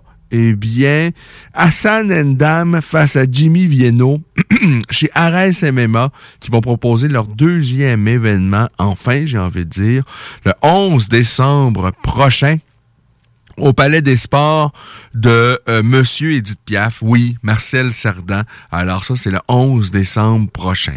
Hassan Ndam, ancien champion, champion du monde de boxe anglaise, il a notamment affronté David Lemieux, notre David Lemieux. Alors, une, belle, une très belle carrière dans le monde de la boxe anglaise, euh, Hassan Ndam, de très, très belles réalisations, à qui on a parlé il y a un peu plus d'un an, je pense que c'était au mois de juin 2020, après l'annonce de sa signature chez Ares et euh, bon, évidemment en même temps l'annonce qu'il allait tenter sa chance en arts martiaux mixtes. Il a euh, 36-37 ans à Sanendam. C'est couillu de faire ça. C'est couillu. Parce que lorsque tu es bien installé, tu as une belle carrière en boxe anglaise, et puis à 36-37 ans, de se lancer dans un... oui, c'est un, un, sport de combat, mais les arts martiaux mixtes, c'est complètement... C'est autre chose. Vraiment, c'est couillu. Et euh, donc là, ça va se faire. Son tout premier combat en arts martiaux mixtes à Sanendam. Et moi, je me souviens à l'époque, à l'époque, je, je, lorsqu'on avait appris qu'il allait se lancer là-dedans et qu'on lui avait parlé au mois de juin 2020, si ma mémoire est bonne, moi je fantasmais, je rêvais à un choc entre Hassan Endam et bon, et, Cédric Doumbé, parce que Cédric Doumbé l'a dit à moult occasions qu'il voulait se lancer dans le monde de, des arts martiaux mixtes, et ça semble de plus en plus concret au moment où on se parle d'ailleurs même s'il l'a pas encore, même s'il n'a pas encore disputé de combat en martiaux mixtes. Et bon, Doumbé, c'est le champion de Glory, c'est euh, c'est un grand combattant dans le pied-point. Moi, je rêvais à un choc comme ça. Je rêvais également à un choc face à Karim Gadji. Karim Gadji, ben, c'est un peu la même chose. Hein? Euh, grande carrière euh, dans le monde de, du, du pied-point. Il a combattu au Glory. Il a affronté tous les meilleurs, que ce soit au Glory, au Bellator Kickboxing et dans toutes les grandes organisations. Euh, vraiment, Karim Gadji, c'est une, une grande carrière. Euh, des combats dans, multidisciplinaires là, dans le pied-point, pas juste en règle de K1. Il a eu du succès partout où il a passé. C'est un grand danseur également parallèlement euh, au sport de, combat. Il fait partie d'une troupe de danse euh, euh, accomplie. Et, et, et, je rêvais aussi à ça. Je trouvais que c'était vraiment intéressant. Et j'avais abordé la, la, la, la, question avec euh, Hassan Endam. Je pense même avoir déjà parlé de ça avec euh, Fernand Lapace qui avait dit non, ce sera ni Cédric Doumbé, ni Karim Gadji. Mais euh, ça fait longtemps, là. Ça doit faire plus, quasiment un an qu'on avait parlé de ça à, à, à Fernand. Mais Fernand a toujours un ou deux coups ou trois coups d'avance sur nous. Fernand, moi je, je le dis sans cesse, c'est l'une des meilleure tête euh, que je connaisse en tous les cas là, dans le monde des, des arts martiaux mixtes. J'ai beaucoup d'admiration et de respect pour son travail et, et là, lorsque j'apprends aujourd'hui que Jimmy Vienno et Hassan Endam ont rendez-vous le 11 décembre. Et je vous dis, là, ça l'a égayé ma journée. Ça, ça me titille, ça, ça m'allume et j'ai hâte de voir ça. Jimmy Vienno qui a beaucoup de succès dans le Muay Thai dans un premier temps. Euh, ensuite, en règle K1 également. Euh, vraiment, lui, il a, il a brillé dans le, dans le pied-point également. Il aura l'avantage d'être euh, 10 ans le cadet de son adversaire. Il aura également l'avantage d'avoir, lui, disputé un combat. Il a disputé un combat il n'y a pas si longtemps qu'il l'a gagné d'ailleurs en arts martiaux mixtes. Alors, euh, ben, tout ça pour vous dire que Jimmy Vienno face à Hassan Endam, ça va se passer chez Ares MMA euh, en France, évidemment, au mois de décembre prochain. Euh, ouais, ça, ça j'aime ça. Ça, c'est le genre de choc qui, qui m'allume beaucoup. Deux gars qui arrivent de disciplines différentes. Euh, bon, Hassan Endam de la boxe anglaise, son adversaire du pied-point. Et là, on se donne rendez-vous en arts martiaux mixtes. Euh, et ce que je trouve ça bien, c'est que également les deux ont des aspirations par la suite pour poursuivre leur carrière en arts martiaux. Parce que de voir un boxeur euh, euh, en boxe anglaise face à un boxeur de boxe thaï se rencontrer en MMA pour un combat, oui, c'est intéressant et tout ça, mais si les deux ont pas vraiment d'aspiration, c'est juste pour le, plaisir de goûter ça une fois. Bon, mais là, c'est pas, pas juste ça. Euh, même si Hassan Endam a 36-37 ans, il a de véritables aspirations, veut vraiment essayer d'aller plus loin dans cette direction-là dans Martial Mix. Puis je pense que c'est la même chose pour Jimmy, Vienno. Vraiment, c'est vraiment un combat. Ça, ça m'a allumé cette nouvelle-là. Et celui qui va faire la finale de cet événement-là, eh bien, qui d'autre? Le chirurgien euh, du MMA, et j'ai bien dit Taylor Lapellus, qui lui m'a vraiment impressionné à son passage à son passage chez TKO. Et euh, un peu comme tous ceux à qui on a parlé d'Ares MMA, vraiment un gars brillant, qui a une tête sur les épaules. Et le combat qu'il avait fait notamment face à Na- Nathan Manes lorsqu'il est allé chercher le titre euh, chez TKO euh, des 135 livres. Euh, maintenant il est rendu à l'UFC. Il, a gagné tous ses combats d'ailleurs à l'UFC. Il fait très bien. Eh bien, euh, Lapellus avait tellement fait un beau combat contre lui. Un combat, quand, lorsque je dis un chirurgien, c'est que rien de précipité, tout est en contrôle et d'une précision. Son petit coup de pied latéral là, à la mode Bruce Lee, moi, c'est genre de choses, ça, ça, m'a fait tellement plaisir. Alors, euh, bon, Taylor va faire les frais donc de la finale du deuxième événement de Ares MMA. On va suivre ça euh, du coin de l'œil, assurément. Et je vous dis, ça m'a vraiment, ça a mis du soleil dans ma journée l'annonce de Jimmy Vienno face à Hassan Endam. Maintenant, je vais vous parler un peu du, euh, UFC. La semaine dernière, Aspen Ladd face à Norma Dumont. Bon, on, on s'attendait pas à grand chose de cette carte-là. Et bon, finalement, euh, la finale, ça n'a pas été ça. Euh, le, grand spectacle, en fait, du combat euh, principal de l'événement entre Norma Dumont et Aspen Ladd, il faut le donner, faut donner le crédit au coach d'Aspen Ladd qui l'a un peu engueulé entre chacun des rondes parce qu'Aspen Ladd faisait pas ce qu'il fallait pour gagner. Et bon, elle a perdu d'ailleurs. Et c'est pas la première fois qu'on entend ses coachs rouspéter entre les ronds. Je me souviens dans un, un- un des derniers combats d'Aspenland où ses coachs lui disent là, là, euh, c'est assez, là. Là, tu rentres dans, dans le tas et puis il va falloir que tu fasses ce qu'il faut pour gagner. Et finalement, il l'avait fait. Mais là, ça ça, ça pas marché. Ça a pas levé. Et elle a perdu par décision On lève notre chapeau à deux vieux de la vieille, vraiment là, Jim Miller, euh, qui est là depuis une éternité à l'UFC, qui a affronté vraiment plusieurs grands combattants de MMA, et il est encore là. Il a battu Eric Gonzalez avec un, un, un KO fumant, qui lui a d'ailleurs permis d'aller chercher un boni de performance et donc 50 000 dollars supplémentaires. Et Andrei Arlovski, Andrei Arlovski, de qui j'ai dit lorsqu'il est revenu à l'UFC, jamais il va gagner un combat, ça va être terminé, ça va être court, un ou deux combats, puis ça va être la retraite. Eh bien, on est plusieurs années plus tard, il est encore là. Il a, fait une belle performance, sincèrement, quelques belles accélérations. Au troisième, il a eu des frayeurs, manqué de jus, mais finalement, il a gagné par décision unanime, Andrei Arlovski. Sinon, que dire de Manon Fiorot? Je vous en parle depuis quelque temps. En fait, depuis que je l'ai vu face à Corinne Laframboise, elle, je vous le dis, euh, moi, chez les femmes, évidemment, je pense que Valentin- Valentina Shevchenko, elle est à part. Je pense pas qu'il se fait vraiment mieux en termes de MMA, toute catégorie, toute poids confondu, toute organisation confondue. Moi, je suis un fan fini de Valentina Shevchenko. Évidemment, il y a également Amanda Nunes et tout ça. Euh, il y a de bonnes combattantes. Mais je pense parmi celles qui viennent d'arriver à l'UFC, oh, Manon Fioro, debout, elle est vraiment, là, ce qu'elle nous fait, c'est un délice. Elle est excellente debout. J'aime beaucoup Manon Fioro. Elle a encore gagné. J'ai bien hâte de voir ce que l'avenir réserve à Manon Fioro parce que jusqu'à maintenant, elle est drôlement impressionnante. Ça, c'était pour l'UFC qui s'est déroulé donc la semaine dernière. Et là, ben, c'est pour celui d'aujourd'hui. Le combat, euh, l'événement est déjà bien entamé. On est dans la carte principale. Et bon, je peux vous dire que c'est Paulo Costa face à Marvin Vettori qui vont disputer le combat principal. Paulo Costa qui a pas respecté le poids. On est à 205 livres. Le combat qui était initialement prévu, évidemment, à 185 livres. Je vous parle également de Fedor Emelianenko.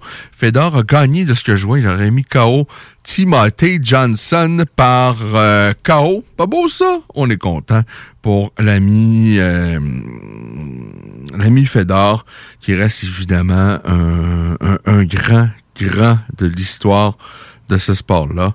Alors, euh, Fedor... Euh, donc, de ce que je vois, aurait gagné à l'occasion de la visite du Bellator. Donc, oui, effectivement, un gros chaos, je regarde ça, là. Un énorme chaos pour Fedor. Alors, euh, magnifique. On est heureux de Fedor.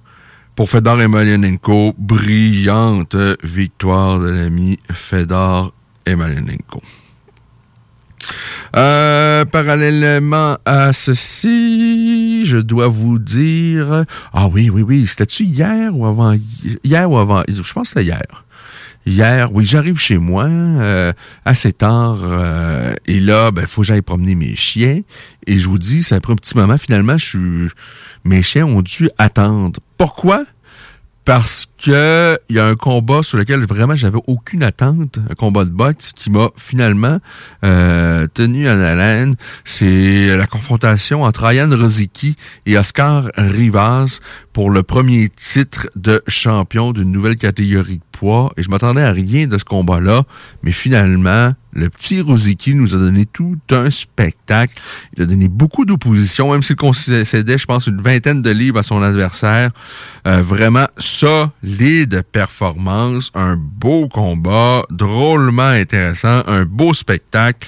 Euh, les deux, là, vraiment une véritable guerre de tranchées. Euh, vraiment, on a eu un beau spectacle entre Oscar Rivas et Rosicky. C'est Rivas qui gagne par décision, mais vraiment, là, il a dû travailler et on a eu vraiment un fichu de beau combat. Il y avait cinq combats sur la carte.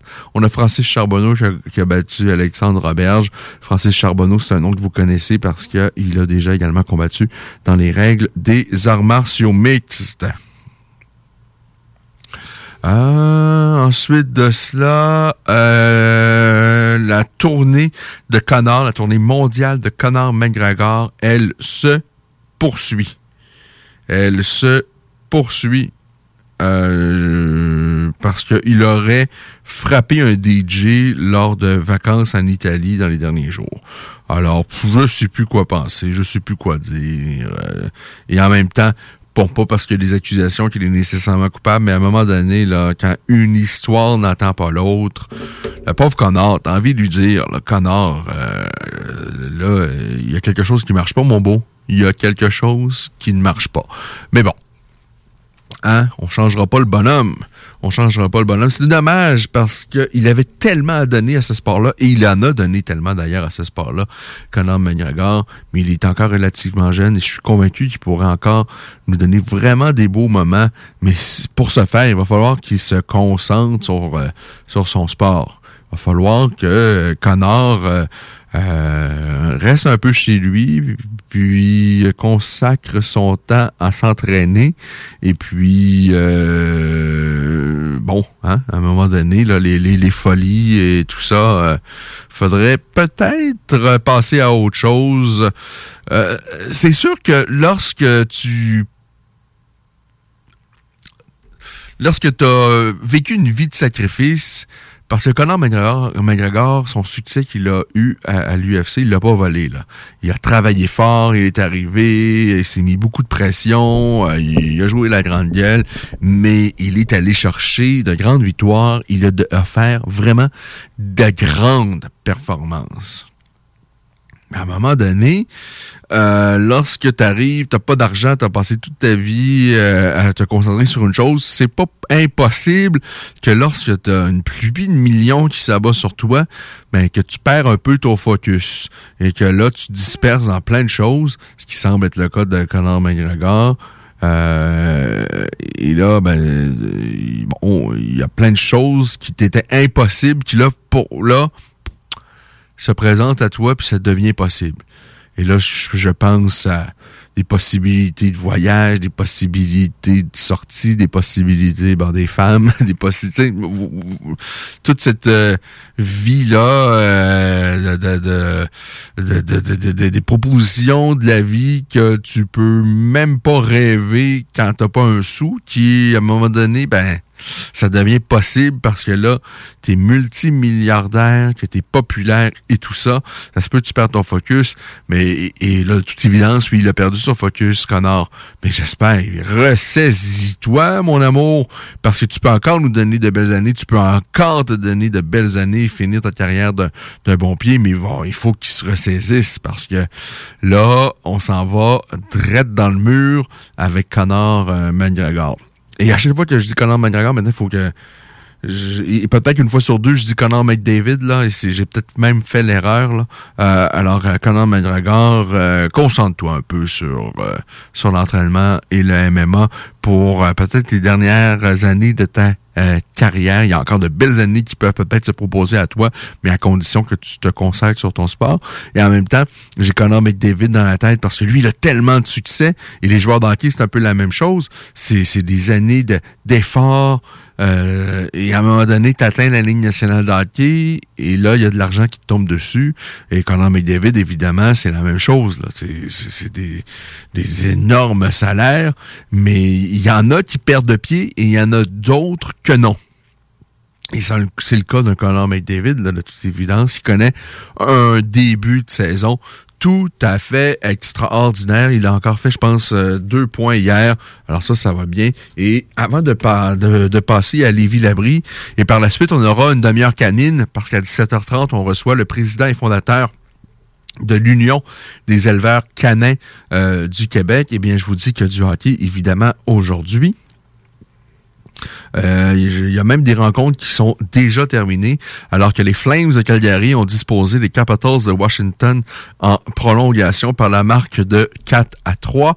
Les Rangers de New York, eux, ont vaincu les Sénateurs d'Ottawa par la marque de 3 euh, à 2. On va regarder si Alexis euh, Lafrenière s'est inscrit euh, au pointage. Alors, euh, donc les Rangers l'emportent. On a Alexis Lafrenière qui a joué 17 minutes. Il a pas de points, un, tir au filet, mais bon, l'important, c'est que pour lui, ben, euh, c'est d'abord et avant tout que les Rangers l'ont emporté 3 à 2 au départ des sénateurs d'Ottawa. Les sénateurs, jusqu'à maintenant, ont remporté deux victoires, ont perdu trois matchs, alors que les Rangers présentent un dossier de 4-1-1. Le Krakens de Seattle, la toute nouvelle équipe, va recevoir les Canucks de Vancouver ce soir. Alors, 2-2-1 euh, pour les Canucks et les Kraken ont une victoire, trois revers et une défaite en période de surtemps. Les Coyotes de Phoenix sont à la recherche d'une première victoire cette année, alors qu'ils vont recevoir les Islanders et Jean-Michel et Jean-Gabriel Gabriel Pajot. Euh, donc un ami de Julien Leblanc qui on a parlé tout à, tout à l'heure. Les Islanders, un début de saison coup-ci, coup-ça, eux également, avec une, deux, un. C'est leur fiche. Les Blues de Saint-Louis, toujours invaincus, reçoivent les Kings de Los Angeles avec, évidemment, euh, Dano dans la formation des Kings de Los Angeles, l'ancien joueur des Canadiens. Euh, les Hurricanes de la Caroline avec Kotkaniemi, ils sont invaincus, affrontent les Blue Jackets de euh, Columbus. On a les Penguins de Pittsburgh qui, eux, reçoivent les Maple Leafs de Toronto. Les Panthers de la Floride, ils ont joué quatre matchs, ils ont tous remporté face aux Flyers à Philadelphie. Les Sabres de Buffalo, tant qu'à eux, vont s'en prendre aux Devils du New Jersey. L'Avalanche du Colorado, début de saison compliqué, une victoire seulement en quatre matchs, alors que le Lightning, eux aussi, ont joué quatre matchs et jouent pour 500. Euh, et le match va jouer pour l'équipe gagnante de la Coupe Stanley l'an dernier, donc euh, les, le Lightning de Tampa Bay. Les Canadiens de Montréal connaissent un début de saison horrible avec aucune victoire et cinq défaites. Bon, ils ont la chance ce soir d'accueillir une des équipes les plus lamentables des dernières saisons, les Red Wings de Détroit. Mais les Red Wings, peut-être qu'ils se relèvent tranquillement pas vite. En tous les cas, ils ont un début de saison plutôt respectable avec 2-1-1. Les Jets de Winnipeg reçoivent les Prédateurs de Nashville et finalement le Wild et les Ducks ont rendez-vous au Minnesota. Alors voilà ce que la Ligue nationale de hockey va vous proposer aujourd'hui. Du côté de la météo, je vous en dis également un peu plus avant d'aller rejoindre Lévi Labrie à Las Vegas, n'est-ce pas? Parce que Johan Ennis combat un mardi pour, euh, bon, en fait, dans, les, dans, la, dans le, le Contender Series de Dana White. Une victoire très, très fort probablement lui permettra d'aller chercher un contrat à l'UFC. Alors, c'est présentement 7 degrés sur euh, Lévis. Bon, évidemment, des nuages, les nuages, un peu partout des nuages. Demain, dimanche, on gagne 3 degrés. Alors, si on en rajoute 3 à 7, eh oui, vous avez sorti vos calculettes, vous avez compris, c'est 10 degrés qu'on vous prévoit demain avec un ciel variable. Lundi, on perd un degré, on est à 9, ciel variable. Sensiblement la même chose mardi, sauf que la pluie risque de se mêler à la partie. On parle de la possibilité autour de 15 de pluie. Et euh, bon, pour la suite des choses, on reste autour du 9 à 10 degrés euh, Celsius avec euh, des températures, avec en fait un ciel plutôt nuageux. Mais bon, pour l'instant, la pluie qu'on prévoit, c'est, ce serait surtout donc mercredi prochain. Et ben on surveille hein, la nuit, on est vraiment autour du point de congélation, 2-3 degrés. Moi ce matin, ben, en fait ce matin, très très tôt ce matin, on était vraiment autour du point de congélation à Québec. Alors euh, ben oui, hein, on est on est arrivé là. Euh, le mois de novembre est à nos portes et la neige tranquillement pas vite, va falloir y penser. Bienvenue au Québec, euh, les amis. Pause au retour. On tente de parler à nul autre que les Villabris. Voiture d'occasion de toute marque, une seule adresse, lbbauto.com. Le Cluster Bar Spectacle, c'est à saint lévis ouvert tous les jours de midi à 21h. Le Cluster Bar Spectacle, c'est des prestations de chansonniers différentes tous les vendredis en formule 5 à 8. Plusieurs spéciaux, dont la grosse Molson à 6 et 50. On est impatient de recommencer à vous divertir dans le respect des règles sanitaires, bien sûr. Tous les détails de la programmation à venir d'hiver sur le clusterbarspectacle.com. Le Cluster Bar Spectacle, c'est ta scène à Lévis. La boutique érotique Les Folies du Cœur a le plus grand inventaire et variété de produits pour adultes dans un superbe local entièrement rénové et agrandi. Venez nous voir dans une ambiance respectueuse, discrète et confidentielle. Visitez notre boutique en ligne lesfoliesducoeur.com. Depuis toujours, les infirmières prennent soin des patients avec cœur et dévouement. Aujourd'hui, c'est à notre tour de prendre soin de ces professionnels en valorisant leurs compétences et en assurant rapidement un meilleur équilibre entre travail et vie familiale. C'est également l'occasion pour les personnes qui ont quitté le réseau public de revenir prêter main forte avec de meilleures conditions.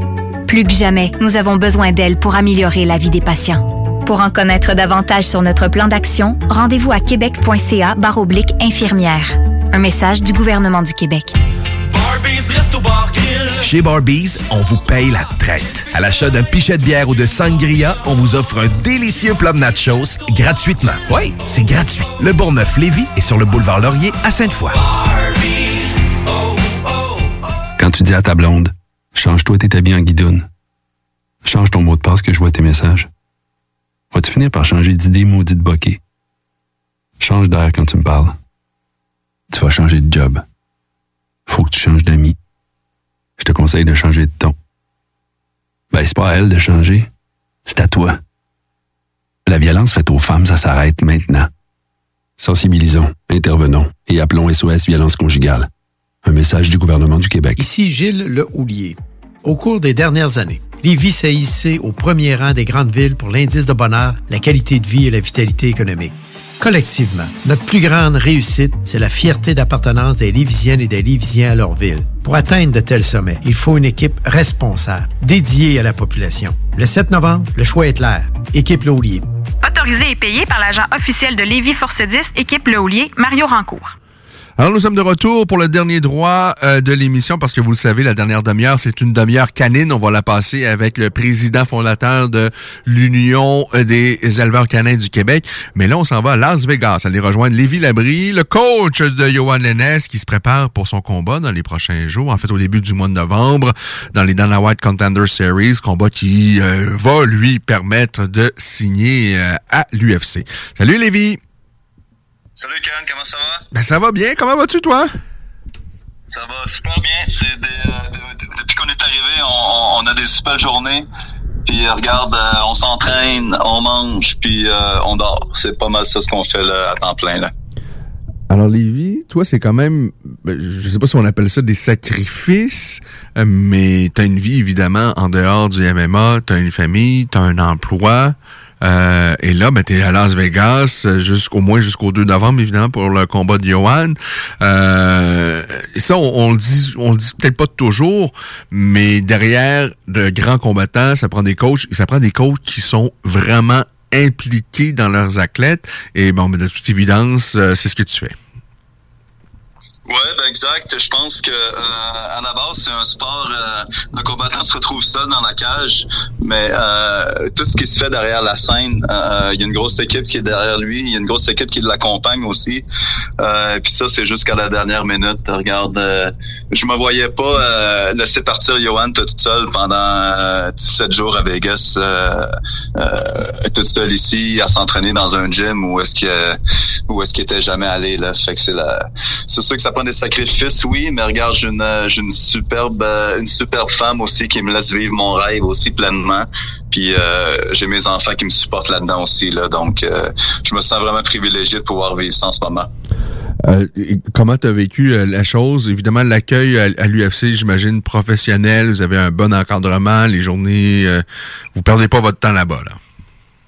Non, exactement. On perd pas notre temps. Du moment qu'on est débarqué de l'avion, il y avait quelqu'un qui nous attendait à l'aéroport. Il y a quelqu'un qui nous a amené euh, dans le premier hôtel de l'UFC, où est-ce qu'ils ont euh, ils ont fait un premier test COVID sur nous. Euh, ils nous ont donné un planning pour la semaine, et puis euh, après ça, on a été laissés à nous-mêmes. Ils nous ont reconduits à notre hôtel, puis euh, notre hôtel qui est situé à, seulement quelques minutes de marche du euh, du Syndicate MMA, euh, le gym qu'on a choisi de s'entraîner pendant notre séjour à Las Vegas. Euh, puis regarde, ils prennent soin de Johan, euh, ils prennent soin de toutes nous autres. C'est vraiment smooth. La date, ça se passe vraiment super bien. Euh, à quoi ressemblent les entraînements de, de Johan pour finir évidemment ce camp d'entraînement et euh, ben, se préparer pour son plus grand combat euh, en carrière? Il est pas dans ses choses, il a pas les coachs et ses partenaires en- euh, habituels, hormis toi évidemment. Alors qu'est-ce qu'il y a de différent à la fin de son camp d'entraînement si on le compare avec ses précédents camps? Euh, cette semaine, euh, regarde, euh, euh, on s'est entraîné à chaque jour, deux fois par jour. Euh, Lorsqu'on s'est présenté à Syndicate MMA, ce que les propriétaires là-bas ont fait, ils nous ont présenté l'horaire, ils nous ont ils nous ont parlé des cours, en quoi les cours consistaient, et puis on a choisi les cours qui nous intéressaient avec les coachs qu'on voulait, qu'on tenait à s'entraîner avec eux.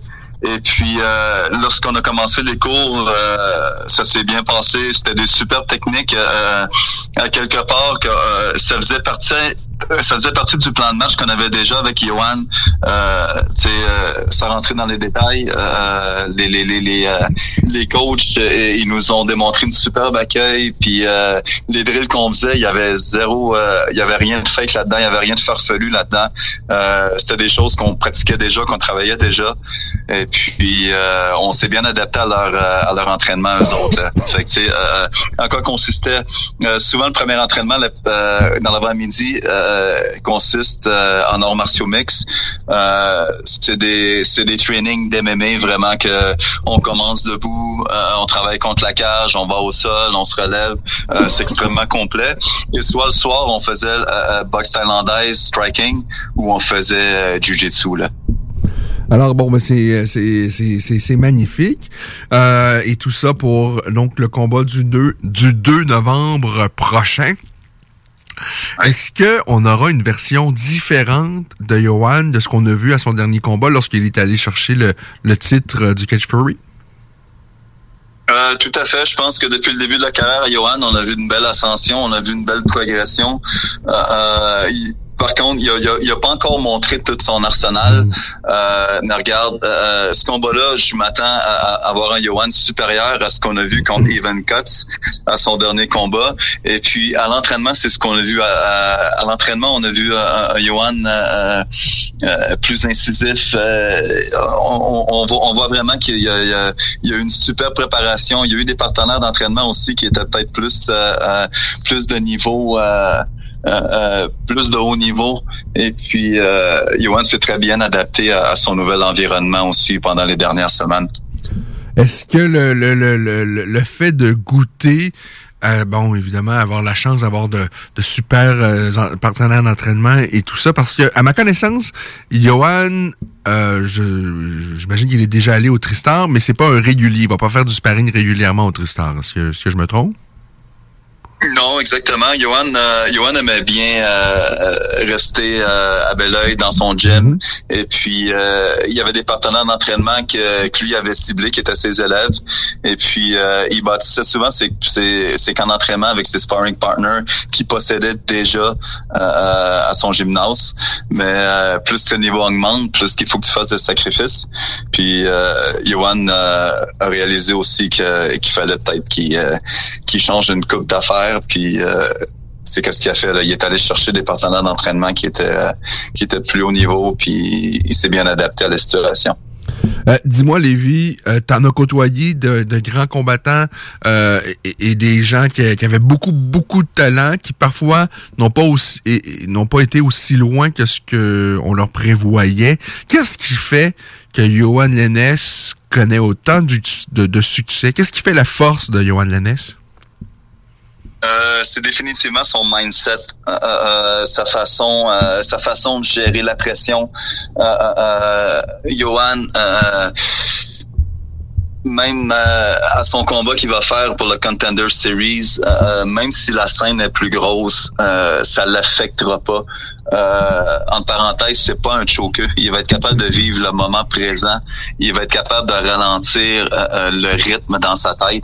Et puis il va être capable vraiment de, de, de, de, se concentrer sur sur le gars qui en avant de lui, puis respecter le plan de match. C'est vraiment son mindset. Moi, je sens que euh, il y, a, y, a, y a une résistance qui est vraiment euh, une résistance que j'ai rarement vue moi dans ma carrière. Et puis je pense que c'est vraiment ce qui fait la différence, c'est son mindset. Il est euh, il est unbreakable. Il y a pas euh, avant de mettre un, doute dans sa tête, il va falloir que t'en fasses beaucoup là. Euh, avant de terminer, je vais parler un peu de toi, Lévi, parce que tu auras la chance d'être euh, descripteur ou plutôt l'analyste des événements samouraïs à la télévision chez, RDS. Euh, et moi, je suis très heureux de te voir là parce que euh, pour être un grand, un grand coach, je pense qu'il faut surtout être toujours un, éternel étudiant et un vrai passionné. C'est ce que t'es. Et je pense également que tu as certainement les outils pour être un bon euh, un bon analyste. Euh, comment tu abordes la chose de- de- d'être analyste des événements samouraïs? Euh, ben regarde, je suis euh, à la base, je suis un fan du sport. Ça, il y a, y a- y a pas de cachette à faire là. Euh, je connais plusieurs combattants qui vont compétitionner sur la carte aussi. J'ai même un de mes combattants à moi qui va combattre sur la carte. Euh, je pense que ça va être une super belle expérience. Puis je vais essayer de de, de, euh, de, de partager ma, ma, ma passion à l'écran avec les fans qui vont regarder sur RDS.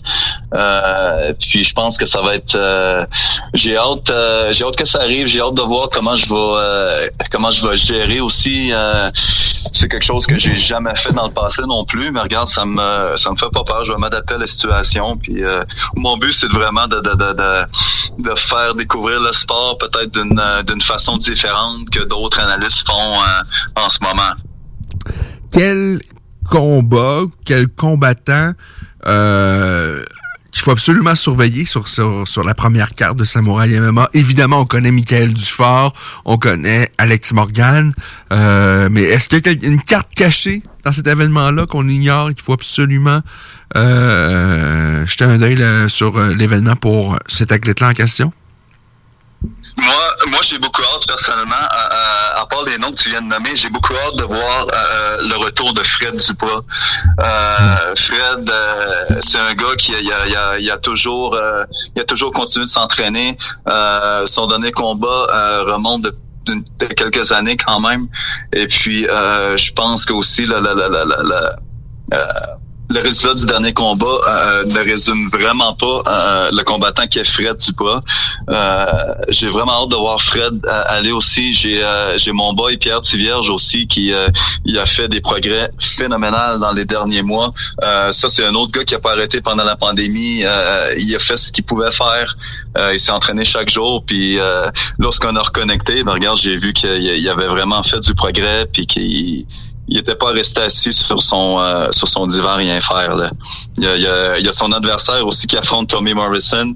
Euh, ça va être ça va être un super combat. C'est c'est c'est un super prospect aussi. Euh, c'est pas mal c'est pas mal ces noms là, là que je pense qu'ils vont être à surveiller là. Oui, on dit beaucoup de bien d'ailleurs de Tommy Morrison et, dans Pierre Tivière. Je vois vraiment un gros, gros bosseur. Et moi, j'avais vraiment trouvé ça émouvant lorsqu'il avait bon disputé son premier combat et gagné euh, euh, de belle façon son, euh, son combat. alors, il y a des belles choses sur cette carte-là. Il y a eu un changement, je pense, au cours des derniers jours pour l'adversaire de Guillaume Fortier qui va affronter Carcajou, là, qui est un mythe ici à Québec. Moi, j'ai jamais roulé avec lui. Je suis arrivé un peu temps après qu'il soit parti de Québec, mais on m'a toujours parlé de Carcajou, le Maxime euh, Poulain, et euh, je pense que ça va être un, ça va être un combat euh, qui va être compliqué pour Guillaume Fortier, mais il y a des belles choses sur cette carte-là. C'est le retour enfin des arts martiaux mixtes au Québec, et en plus, bon, Lévi Labry qui va commenter un peu plus tard en, en différé, donc sur RDS, mais il faut, dans un premier temps, évidemment, aller voir ça sur place. C'est au mois de novembre prochain. Et un énorme merci Merci Lévi euh, de nous avoir parlé en direct de Las Vegas. Je laisse peut-être quelques mots. Euh, euh, qu'est-ce qu'on peut, qu'est-ce que à quoi, quoi va ressembler en fait les prochains jours de Lévi Dabry de Johan Lennes à Las Vegas? les prochains jours, regarde, vu que vu que cette semaine on a vraiment participé aux entraînements qui étaient prévus à Syndicate MMA, je pense qu'on a on a gagné le droit de, de, de, de quand même utiliser leur gym pour vraiment se concentrer sur le plan de match du combat, Johan. Donc, euh, qu'est-ce qu'on va faire? On va probablement faire au moins minimum deux sessions par jour. Euh, moi et lui, on va se présenter là le matin, on va se présenter là le soir aussi. Et puis, on a eu la nouvelle qu'on euh, on allait pouvoir avoir accès au UFC PI aussi. Donc, c'est sûr et certain qu'on va aller faire une coupe de sessions là-bas. Mais regarde, ça risque d'être la même chose. Aujourd'hui, on est allé se promener dans le dans le Red Canyon. C'était super. Euh, demain, on va aller voir, euh, on va aller voir sur la strip à Vegas. On va aller voir les les, les, les plus gros casinos. Euh, Johan n'a jamais été là. Fait regarde, je pense que c'est important aussi de décrocher du sport. Euh, on travaille tellement fort, mais demain, on va prendre ça cool un petit peu. Peut-être une petite session de conditionnement super intense. lundi, on reprend la routine normale jusqu'à temps que jusqu'à temps que l'autre coach à Arrive. Je sais que Pat, Pat, il vient nous rejoindre le 30, le 30 au matin, je pense. Mais je pense que en, en, fin de semaine, on va, on va, on va en profiter un petit peu. Puis euh, après ça, ben, on retombe, euh, on retombe dans le dernier stretch à faire avant le, avant le 2 novembre. Avant de te quitter, euh, quelques nouvelles de ce qui s'est passé aujourd'hui parce qu'il y, avait beaucoup d'actions pour les amateurs de sport de combat. Bon, Gokan Seki qui gagne à son retour dans, dans le pied-point chez Glory. Il bat James McSweeney. Bon, c'est pas une surprise. Rico Verhoeven également qui gagne. bon, dans un autre combat face à, au, géant Jamel Ben Sadik. Il y a Fedor qui gagne également du côté du Bellator. Et là, vous, vous êtes en train de regarder l'UFC qui euh, la carte principale est déjà bien entamée. Ton pronostic sur ce qui va se passer dans le combat principal, alors que Paulo Costa, qui a été très, très décevant au cours, ben, j'ai envie de dire des derniers mois, mais surtout au cours des derniers jours, avec le fait, bon, euh, que le combat était prévu à 185, qui va finalement se dérouler à 205 livres. Qu'est-ce que tu penses du combat entre Vettori et Costa qui va débuter dans les prochaines minutes? Je souhaite vraiment ce que Vettori euh, euh, domine le combat. Euh, euh, tout dépendant plan de match, je crois que Vettori est plus complet. Je pense qu'il y a, il y, a, il y, a, il y a une bonne boxe, il y a une bonne lutte, il y a un bon jiu-jitsu aussi. il y a un excellent menton. Paulo Costa, c'est un gars quand même qui, qui possède une excellente force de frappe. ça fait longtemps qu'on l'a pas vu, par exemple. Mais euh, je vais y aller avec une prédiction. Je vais y aller avec Vettori. Je sais pas trop s'il va s'il va être capable de terminer le combat. C'est un 3 rounds ou un 5 rounds? Ben, ça doit être un 5 rounds puisque c'est le combat principal. Mais là, avec tout ce qui s'est passé avec euh, avec Paulo Costa, euh, on, euh, le, bon, le, le, le, le- combat est passé de 185 à 185 et finalement, ce sera à 205 livres. C'est c'est vraiment... J'espère j'es- j'espère que ça donnera pas de mauvaises idées aux autres combattants dans le futur, vu que vu que le UFC a quand même baqué cette décision-là, j'imagine. Oui, Euh, c'est- plié. C'est euh, vraiment ordinaire. Là. Ah, ah, tout à fait, je suis d'accord avec toi. Ça, c'est vraiment décevant. Eh, Lévi, un énorme merci à toi.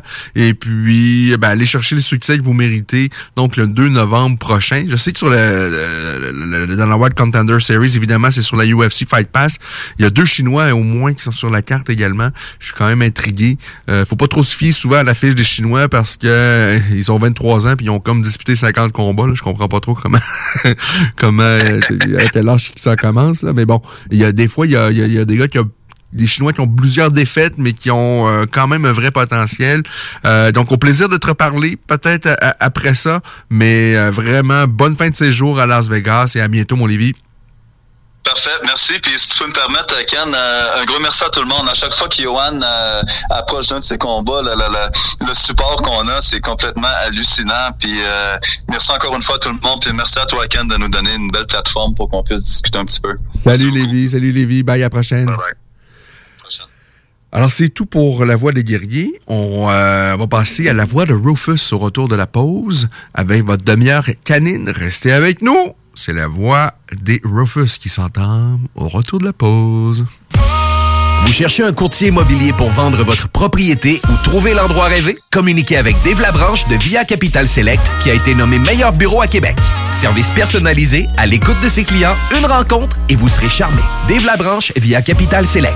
88 627 3333. Dave Labranche à commercial via capital.com. Bar laitier et mini-golf s'amuse, c'est un parcours de 18 trous divisé en trois thèmes et des décors à couper le souffle. Bar laitier disponible sur place, en famille, en couple ou en amis. Vivez l'expérience du seul et unique mini-golf fluo intérieur à Québec au 475 boulevard de l'Atrium, local 105. Gagnez votre journée en VTT ou vélo fat bike électrique avec Moto Rive Sud à Lévis, secteur Pintendre. Le tirage aura lieu le 3 décembre prochain à 21h sur les ondes de CGMD 96.9 dans les hits du vendredi. Moto Rive Sud Honda à Lévis, secteur Pintendre. C'est plus que des motos, c'est aussi toute la gamme de produits Honda incluant la meilleure souffleuse à neige au monde. Réservez-la dès maintenant chez Moto Sud Honda, nouveau dépositaire de vélos électriques Fat Bike. Visitez notre site web motorivesud.com. Moto Rive Sud Honda, gaz au fond pour vous servir. Monsieur Poff s'installe dans la capitale nationale et Lévis.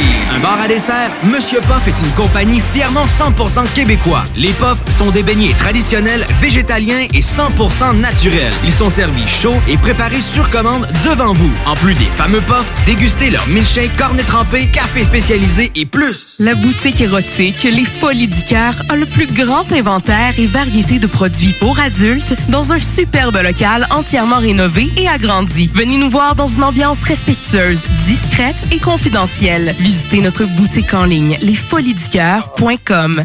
Alors après 1h30 de sport de combat, la voix de- de- des guerriers cède la place à la voix de Rufus et c'est votre demi-heure canine qui débute à l'instant puisqu'on s'en va rejoindre. Il est le président fondateur de l'Union des éleveurs canins du Québec. Il s'appelle Serge Boudria. Bonsoir, Monsieur Boudria. Oui, bonsoir. Merci beaucoup d'avoir accepté l'invitation. C'est un plaisir. Ben, dans un premier temps, avant de parler de euh, l'Union des éleveurs canins, euh, j'aimerais qu'on parle par votre passion pour le pour les chiens. Ça débute quand dans votre vie? Et mon Dieu, mes parents étaient, bon, euh, avaient des chiens euh, depuis avant même ma naissance. J'ai toujours vu des chiens. Toute ma vie, j'en ai vu.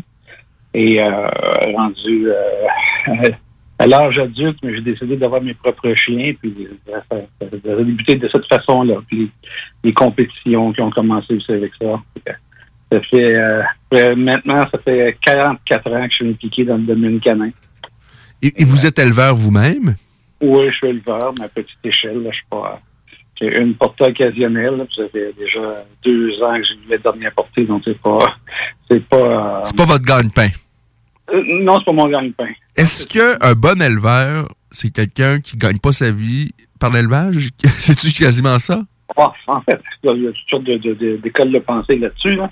Euh, un bon éleveur, c'est la personne qui va surtout faire attention à ce qu'il fait avec ses chiens. C'est une, euh, c'est des, des- des- de, de choisir les bons géniteurs, de, de- que les, les, les, les, euh, les- les portées soient planifiées, de bien choisir ses clients, de bien euh, de faire de faire les tests de santé chez ses chiens aussi. Donc, c'est tout ça mis ensemble qui fait que c'est un bon éleveur. Euh, bon, vous, euh, la race dont vous faites l'élevage, c'est. Est-ce que c'est c'est, c'est l'épagnol japonais, le? Oui, ah, oui, ça, c'est l'épagnol japonais. En fait, c'est l'ancien nom de la race qui a été changé pour s'adapter au reste du monde. Parce que c'était seulement qu'au Canada qu'on l'appelle l'épagnol japonais. Maintenant, c'est le chin. OK, voyez-vous, je, je connaissais pas trop l'appellation Chin, j'étais pas trop sûr de, de ce que c'est. C'est un petit chien et c'est un, un- un- un- En fait, quelles sont les caractéristiques principaux du, du Chin? À quoi ça ressemble? Qu'est-ce que ça fait? Euh, et c'est pour qui? À l'origine, le chin était la même race que le pékinois. Euh, le pékinois, en fait, c'est- une race chinoise qui a été amenée en- au Japon. Et c'est de là qu'est qu'est devenu l'épagnol japonais. Mais euh, les éleveurs ont choisi, euh, les plus bas sur pattes sont devenus les pékinois et les, plus hauts sur pattes sont devenus les, ce qu'on appelle aujourd'hui les chins. Euh, c'est un chien enjoué, c'est un, euh, euh, chez lequel il n'y a pas beaucoup de problèmes de santé. On va euh, espérer que la race ne tombe pas dans les mains de, de- de- d'éleveurs malhonnêtes. Mais pour l'instant, ça va. Je suis, euh, je suis le seul, probablement au Québec, à en avoir. en avoir. Euh, c'est, euh, une, une race qui, qui aurait intérêt à être connue, tout en étant préservée. Est-ce que le problème, justement, c'est lorsque une race devient très, très populaire, ben, c'est qu'il y en a qui voient la, possibilité de, faire de l'argent et d'en faire l'élevage, de faire un peu n'importe quoi. Et à un moment donné, ben, justement, la popularité du, chien, ben, à un moment donné, c'est c'est ce qui fait en sorte qu'on se retrouve quelques années plus tard avec un peu n'importe quoi sur le, sur le marché. Ben, tout à fait, tout à fait. C'est la, la, la pas du gain. C'est une, c'est- c'est- c'est- une race que moi je dis qui gagne d'être connue, mais tout en étant préservée. Euh, c'est c'est, euh, c'est- des chiens qui sont euh, qui sont sains.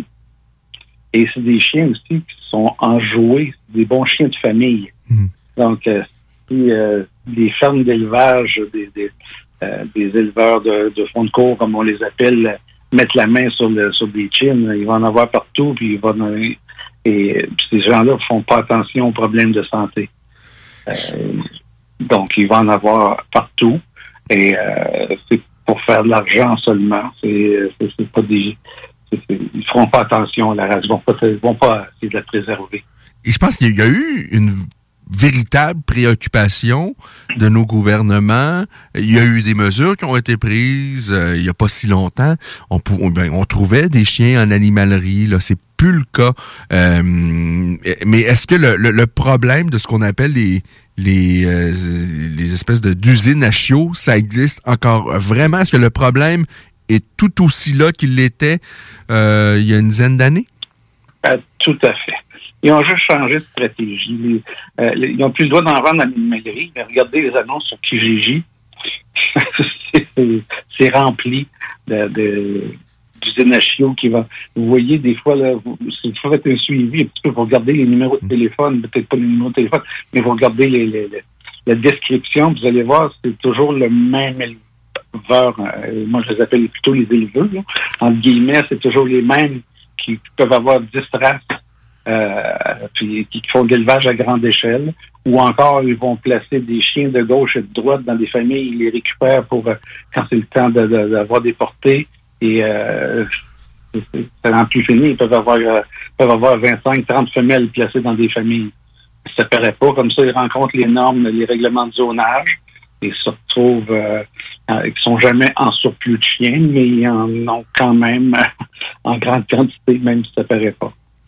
Euh, la naissance, parce que vous êtes le président, mais euh, bon, le, fondateur de l'Union des éleveurs canins du Québec, est-ce que l'une des raisons pour lesquelles vous avez mis ça sur pied, c'était un peu pour combattre ces usines à chiots-là? Oui, dans un sens, c'était pour combattre, pour donner la, parole euh, aux, bons éleveurs, la visibilité aux bons éleveurs, mais aussi parce que moi c'est un vieux, c'est une vieille, euh, un vieux projet que- qui germait dans ma tête depuis 1996, quand moi j'ai essayé d'acheter une maison et que les règlements de zonage partout au Québec interdisaient, ben, presque partout au Québec interdisaient d'avoir plus de deux chiens. OK.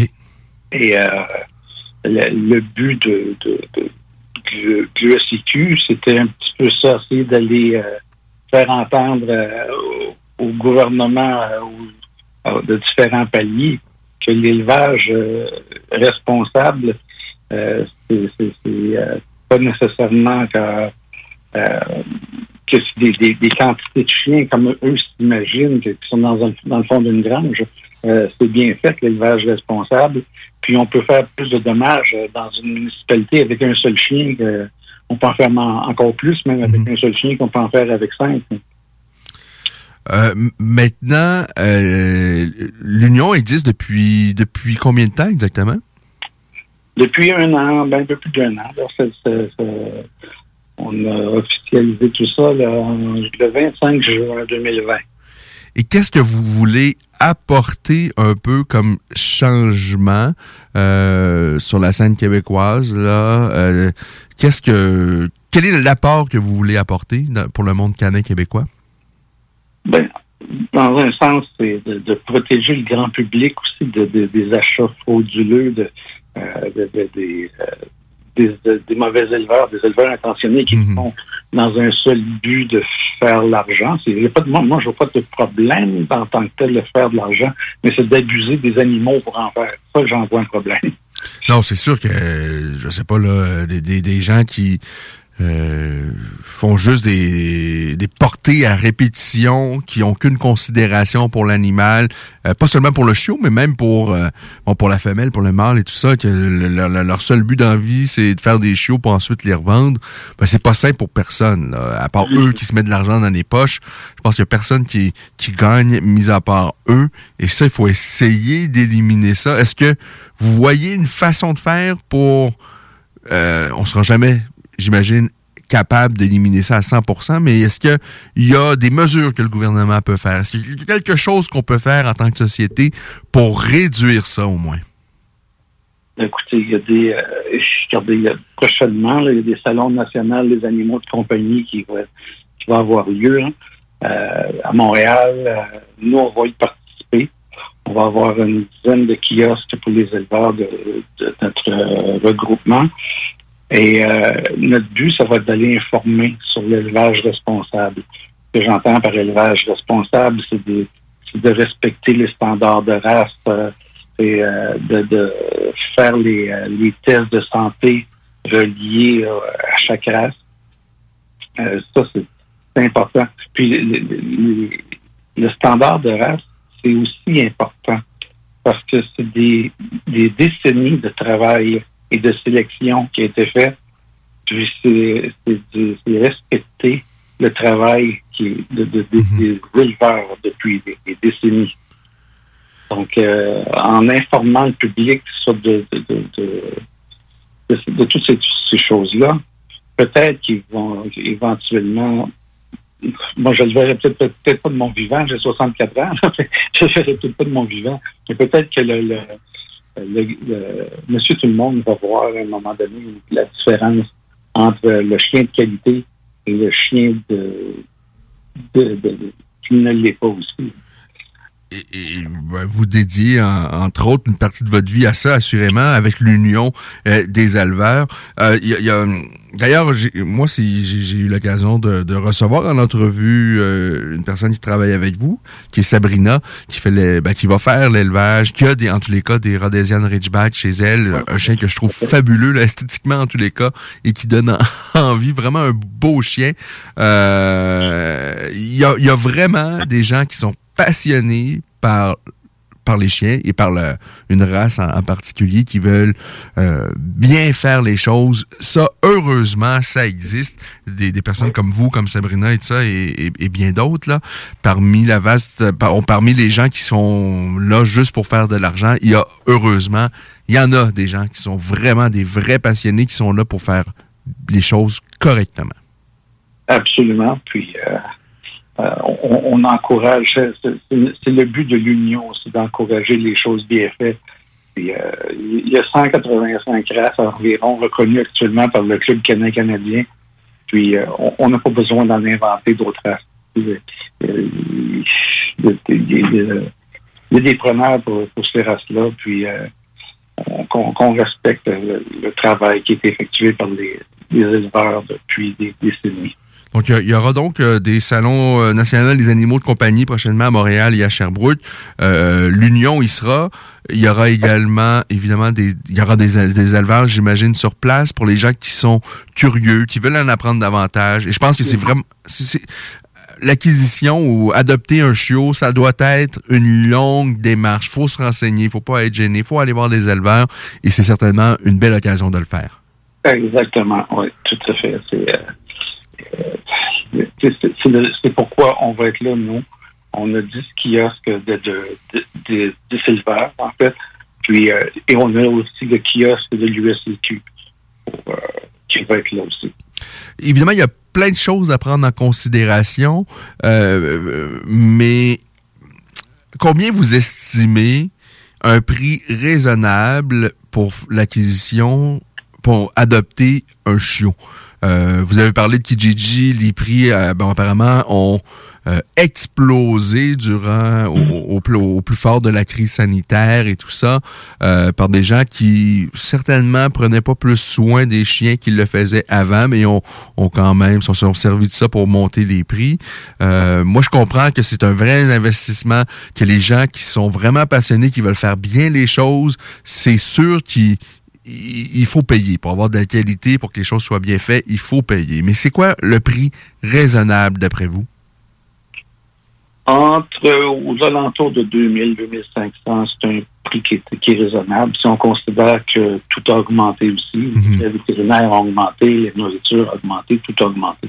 Donc, on, on doit vendre les chiens en- en- de façon euh, à ce que ça, ça, ça, Parce que c'est de l'effort, c'est du travail, là. Moi, c'est- c'est- j- J'arrive pas à m'imaginer comment survivre avec huit chiots dans la maisonnée ou lorsqu'on fait l'élevage, là. C'est, je pense que ça peut évidemment être très facile si on s'en occupe pas puis on les, les gens qui font le, bon, euh, qui ont adopté le système d'usine à chiots, pour eux, c'est pas très compliqué. Euh, euh, on fait les choses tout croche, c'est broche à foin, mais ceux qui veulent vraiment bien faire les choses, c'est de l'ouvrage. Écoutez, euh, si, on prend par exemple une femelle qui est sur le chiot par césarienne et qui veut pas allaiter les bébés, qu'on se lève aux deux heures pour le faire pendant quelques semaines, c'est- beaucoup de travail. On passe des nuits debout. là, puis, euh, puis ensuite, de bien les vendre, les chiots, c'est bien facile. Les, les- en vendre, c'est facile. Mais bien les vendre, c'est autre chose. Il faut être sélectif euh, euh, chez qui on va les, les, les, les- les placer. Parce qu'il y, a- y certainement des gens qui sont bien intentionnés, qui veulent vraiment avoir un chiot à la maison, qui ont des belles familles, mais qui, qui, ont un coup de cœur esthétique. Et ça, ce serait mon genre de dire, par exemple, un Rhodesian Ridgeback. Moi, je suis tombé en amour avec lui. J'aurais été m'en chercher un le week-end après avoir parlé à Sabrina. Là, tellement c'est un, chien que je trouvais élégant et tout ça. Euh, Il y, a- il y a beaucoup de gens comme ça qui ont un coup de cœur et qui veulent ce chien-là. C'est important que l'éleveur s'assit avec euh, euh, le, maître potentiel puis lui dise regarde ce chien là il a besoin de ça de ci de ça de ça est-ce que ça va convenir à ton mode de vie? Si c'est pas le cas t'es peut-être mieux de te diriger ailleurs Exactement. Euh, moi, j'ai fait de l'élevage de berger belge pendant 30 ans. C'est bien évident qu'un berger belge, on va pas le vendre à, quelqu'un qui est en condo ou qui est sorti euh, 10 heures par jour. Le, le- chien va arracher les mains. Il a besoin de, se défouler, il a besoin de dépenser de l'énergie. Il faut choisir chez qui on, va le placer. est-ce que euh, euh, l'union que vous présidez aide aussi quelqu'un qui, a, qui, est un vrai passionné de chien, qui veut faire les choses comme il faut et qui veut se lancer dans l'élevage? Est-ce que vous êtes capable de lui, de, de l'aider à, à, à lancer, j'ai envie de pas, j'ai juste le terme entreprise dans la tête, mais c'est pas vraiment une entreprise, mais de se lancer dans cette aventure-là. Est-ce que vous pouvez l'aider, l'aider du début, euh, à partir du tout début? Non seulement je peux l'aider, mais je vais me faire un plaisir de le faire. OK. Je, je- je me dois de le faire. C'est mon, mon devoir de le faire. J'ai- J'ai presque 45 ans d'expérience dans le domaine. C'est euh, c'est sûr que je n'ai peut-être pas de la science infuse, mais je peux aider un débutant.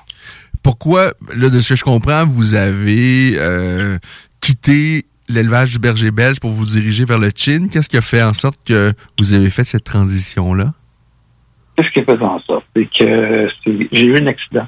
Euh, une, une triple fracture à une jambe et j'ai été euh, plusieurs mois euh, sans, sans pouvoir m'occuper de cette grande race-là, qui, qui est quand même c'est un chien actif, hyper actif même. Et euh, j'ai euh, quand j'ai fait un retour que j'ai pu avoir euh, marché sur mes deux jambes, premièrement, j'ai je pouvais plus présenter mes bergers belges en exposition. Donc, euh, j'ai commencé à, à présenter les chins, des chins pour une vieille dame euh, qui est décédée aujourd'hui, malheureusement. Puis, euh, euh, par la suite, mais j'ai acquis mes propres chins à moi. Puis, je suis tombé en amour avec la race? Une petite race sympathique, c'est des, des chiens joués. Puis, j'ai commencé à ce moment-là à présenter mes propres chiens à moi. Euh, chez vous, à la maison, est-ce que vous avez que des ch- Chin ou vous avez peut-être encore un berger belge? à- Non? Non, pas du tout. Non, non, non. Euh, en fait, j'ai, on, a, on a quatre chins et deux Rhodesian Ridgeback. OK. et un, un Basenji. Ah oui, euh, OK. Il y, a, de la diversité quand même. Oui, de la diversité, ouais. Euh, Dites-moi euh, rapidement, à quoi on, on- on- on sait qu'on a un bon éleveur? Comment est-ce qu'il y a quelque chose là euh, où on peut facilement reconnaître OK, là on a un bon éleveur devant nous, c'est pas quelqu'un qui fait les choses euh, tout croche? Ou peut- peut-être peut-être il y a des gens qui sont bien intentionnés et mais qui sont pas des bons éleveurs parce qu'ils n'ont pas l'expérience. Alors, dites-nous comment qu'on fait pour reconnaître qu'on a un bon éleveur en main. Vous allez me dire tous- les membres de votre union, j'imagine, mais pas nécessairement. OK. Ils ne font pas partie de notre union aussi. Euh, donc, c'est- le, le bon éleveur va s'informer. Avant, avant de débuter, il va commencer à s'informer. Ensuite de ça, euh, il va, va faire ses preuves euh, avec, euh, avec un chien, puis il va aller faire des expositions canines, puis il va faire ses tests de santé. Puis, euh, c'est ça, puis de fil en aiguille, mais euh, il va euh, il va gagner la confiance de d'autres bons éleveurs. Et ensuite, il va pouvoir travailler à avoir des bons, des bons euh, géniteurs pour continuer son, son élevage.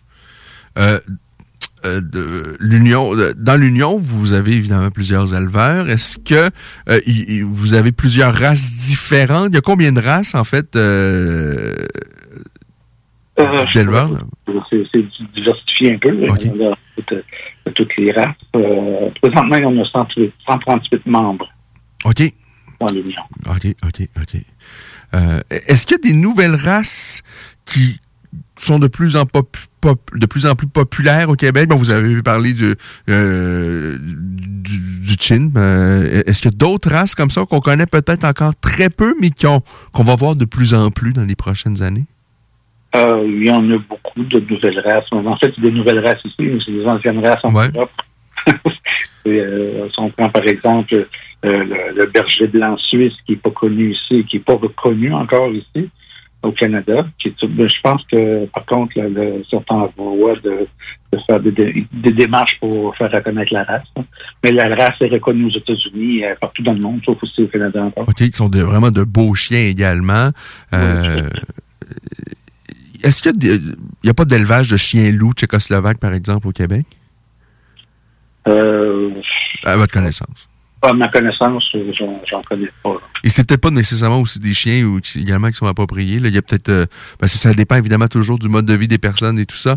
Euh, mais bon. Euh, alors, l'important, c'est qu'il y a vraiment il y a une belle variété. Il faut bien se renseigner. Et il y a, euh, dans les prochaines semaines, les prochains mois, il y, aura des possibilités de le faire, notamment via les, les, salons et tout ça. Alors, euh, les gens qui sont vraiment curieux, qui veulent se renseigner, euh, quelqu'un qui, qui pense là, adopter un chien, quelles sont les premières démarches qu'ils doivent faire? Ben, c'est de contacter l'éleveur, euh, puis de, lui demander les tests de santé de ses, de ses reproducteurs. C'est la première chose. Il ne faut pas être gêné, là. Il faut. Euh, c'est un devoir de le faire parce que s'il ne fait pas, il peut se retrouver avec un chien à problème éventuel. Euh, donc, c'est la première chose à faire, demander les, les tests de santé des reproducteurs. Ensuite, est-ce que cet éleveur-là fait des compétitions canines aussi? Parce que le, les expositions canines, pour certains, c'est peut-être juste un concours de beauté. Mais ça, en fait, ça va plus loin que ça. C'est de comparer des sujets de même race pour sélectionner les meilleurs. Et en même temps, les expositions canines, ça prend un chien qui a un bon tempérament pour pouvoir se laisser toucher puis euh, être entouré de d'autres chiens sans réagir euh, entouré d'humains aussi. Donc, ça prend des chiens qui ont des, euh, à la base un bon caractère. Euh, ouais, c'est intéressant ce que vous apportez parce que moi, je, je suis l'un de ceux qui, avant, je trouvais pas ça intéressant, ce genre de, de concours-là et tout ça. Euh, mais euh, c'est important de le dire. Puis de plus en plus, je pense, les gens comprennent mieux l'importance de choisir un bon éleveur. Moi, je suis l'un de ceux-là, en tous les cas, qui, euh, euh avant, ben en fait, je, je, vais être honnête, là, moi, j'ai déjà acheté un chien en animalerie. J'ai ah. déjà fait ça. Mais à un moment donné, à un moment donné, on évolue, on grandit, puis on devient plus intelligent, puis on comprend des choses. Alors, euh, ben c'est ça. Euh, Monsieur Boudria, un énorme merci de vous être prêté au jeu. Euh, et puis, ben merci de nous avoir fait en partie découvrir le, le, le, chin et tout ça et de nous avoir parlé euh, donc de l'Union euh, des éleveurs canins du Québec. Je vous souhaite de passer une agréable fin de soirée et puis de continuer à mettre euh, tous ces efforts-là pour, j'ai envie de dire, d'améliorer le paysage canin au Québec. Merci beaucoup. On va travailler fort à continuer. Merci, au revoir. Au revoir. Alors, en ce qui nous concerne, c'est terminé. Je vous souhaite de passer une agréable soirée. J'espère que vous avez eu du plaisir. Vous avez manqué le passage de Julien Leblanc? Oh, quel dommage. Euh, mais vous pouvez avoir, euh, vous pouvez nous réécouter n'importe quand balado diffusion sur à, peu près toutes les plateformes inimaginables, Spotify, Google Podcast, Apple Podcast et tous les autres que je je ne connais pas. Sur Balado Québec également, euh, entre autres. On va mettre les liens d'ailleurs dans les prochains instants sur la page Facebook de La Voix des Guerriers, euh, notamment et de, du passage avec Julien Leblanc et de notre discussion avec Lévi Labrie et également de notre demi-heure canine avec la voix de Rufus avec le président fondateur de l'Union des éleveurs canins du Québec, M. Serge Baudrillard. ce qui nous concerne, c'est terminé. Je vous dis quand même que Fedor Emelianenko, il a gagné à l'occasion de la visite du Bellator en Russie. Victoire par KO du Russe Fedor Emelianenko dépend de Timothy Johnson. On a du du côté de l'UFC qui bat son cours. La carte principale est bien entamée et il y a Paulo Costa et Marvin Vettori qui vont euh, s'affronter dans les prochains instants pour le clou du spectacle. Bonne soirée, bonne semaine et on est de retour samedi prochain toujours sur votre euh, station préférée, la station des, j'ai envie de dire, du plaisir auditif. C'est ce qu'on vous propose euh, continuellement et c'est ce qui, c'est ce qu'on vous propose ailleurs pour ce soir avec la gang du Parti 969 qui débute dans les prochains instants. Bye, samedi prochain, 16h, pour un prochain rendez-vous de la Voix des guerriers.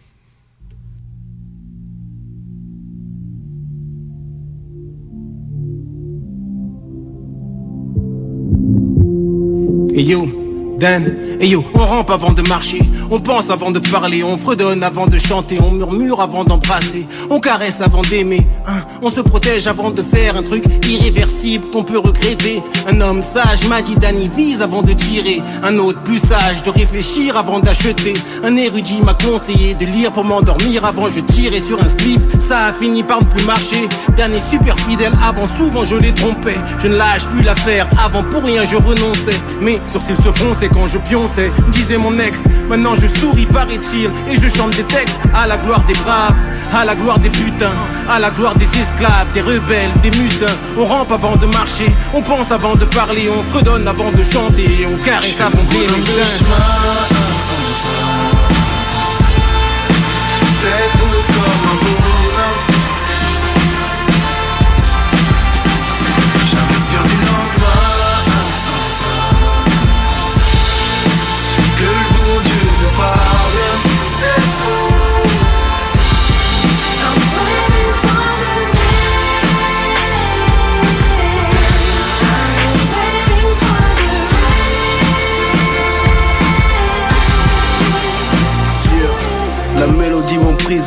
je regarde l'autre rive, l'humanité déchire mon être, alors je m'isole.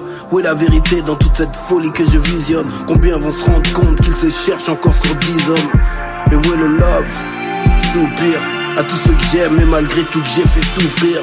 Y a toujours pire, mais ça veut dire quoi? Que je garde le sourire même opprimé dans mon histoire.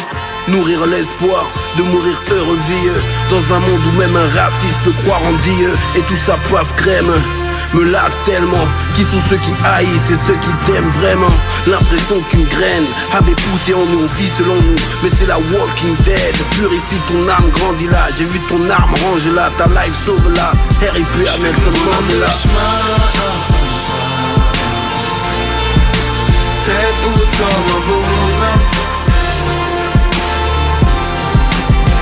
Jamais sûr du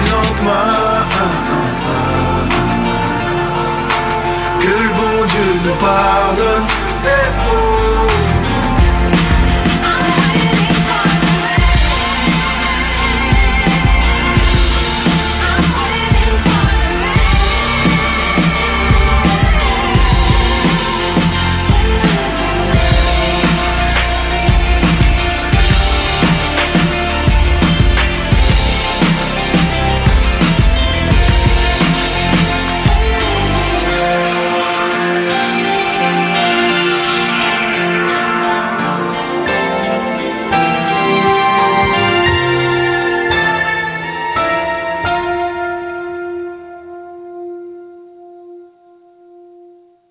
Intellectuellement libre, 96.9 CGMD. Port est une entreprise familiale du Kamouraska spécialisée en production porcine indépendante qui a travaillé durant la dernière année à mettre sur pied une viande de qualité supérieure, plus tendre et savoureuse. Prêt à vous faire découvrir leur viande fermière pour la saison automnale en vous offrant une gamme de produits complète incluant un quart et un demi-port.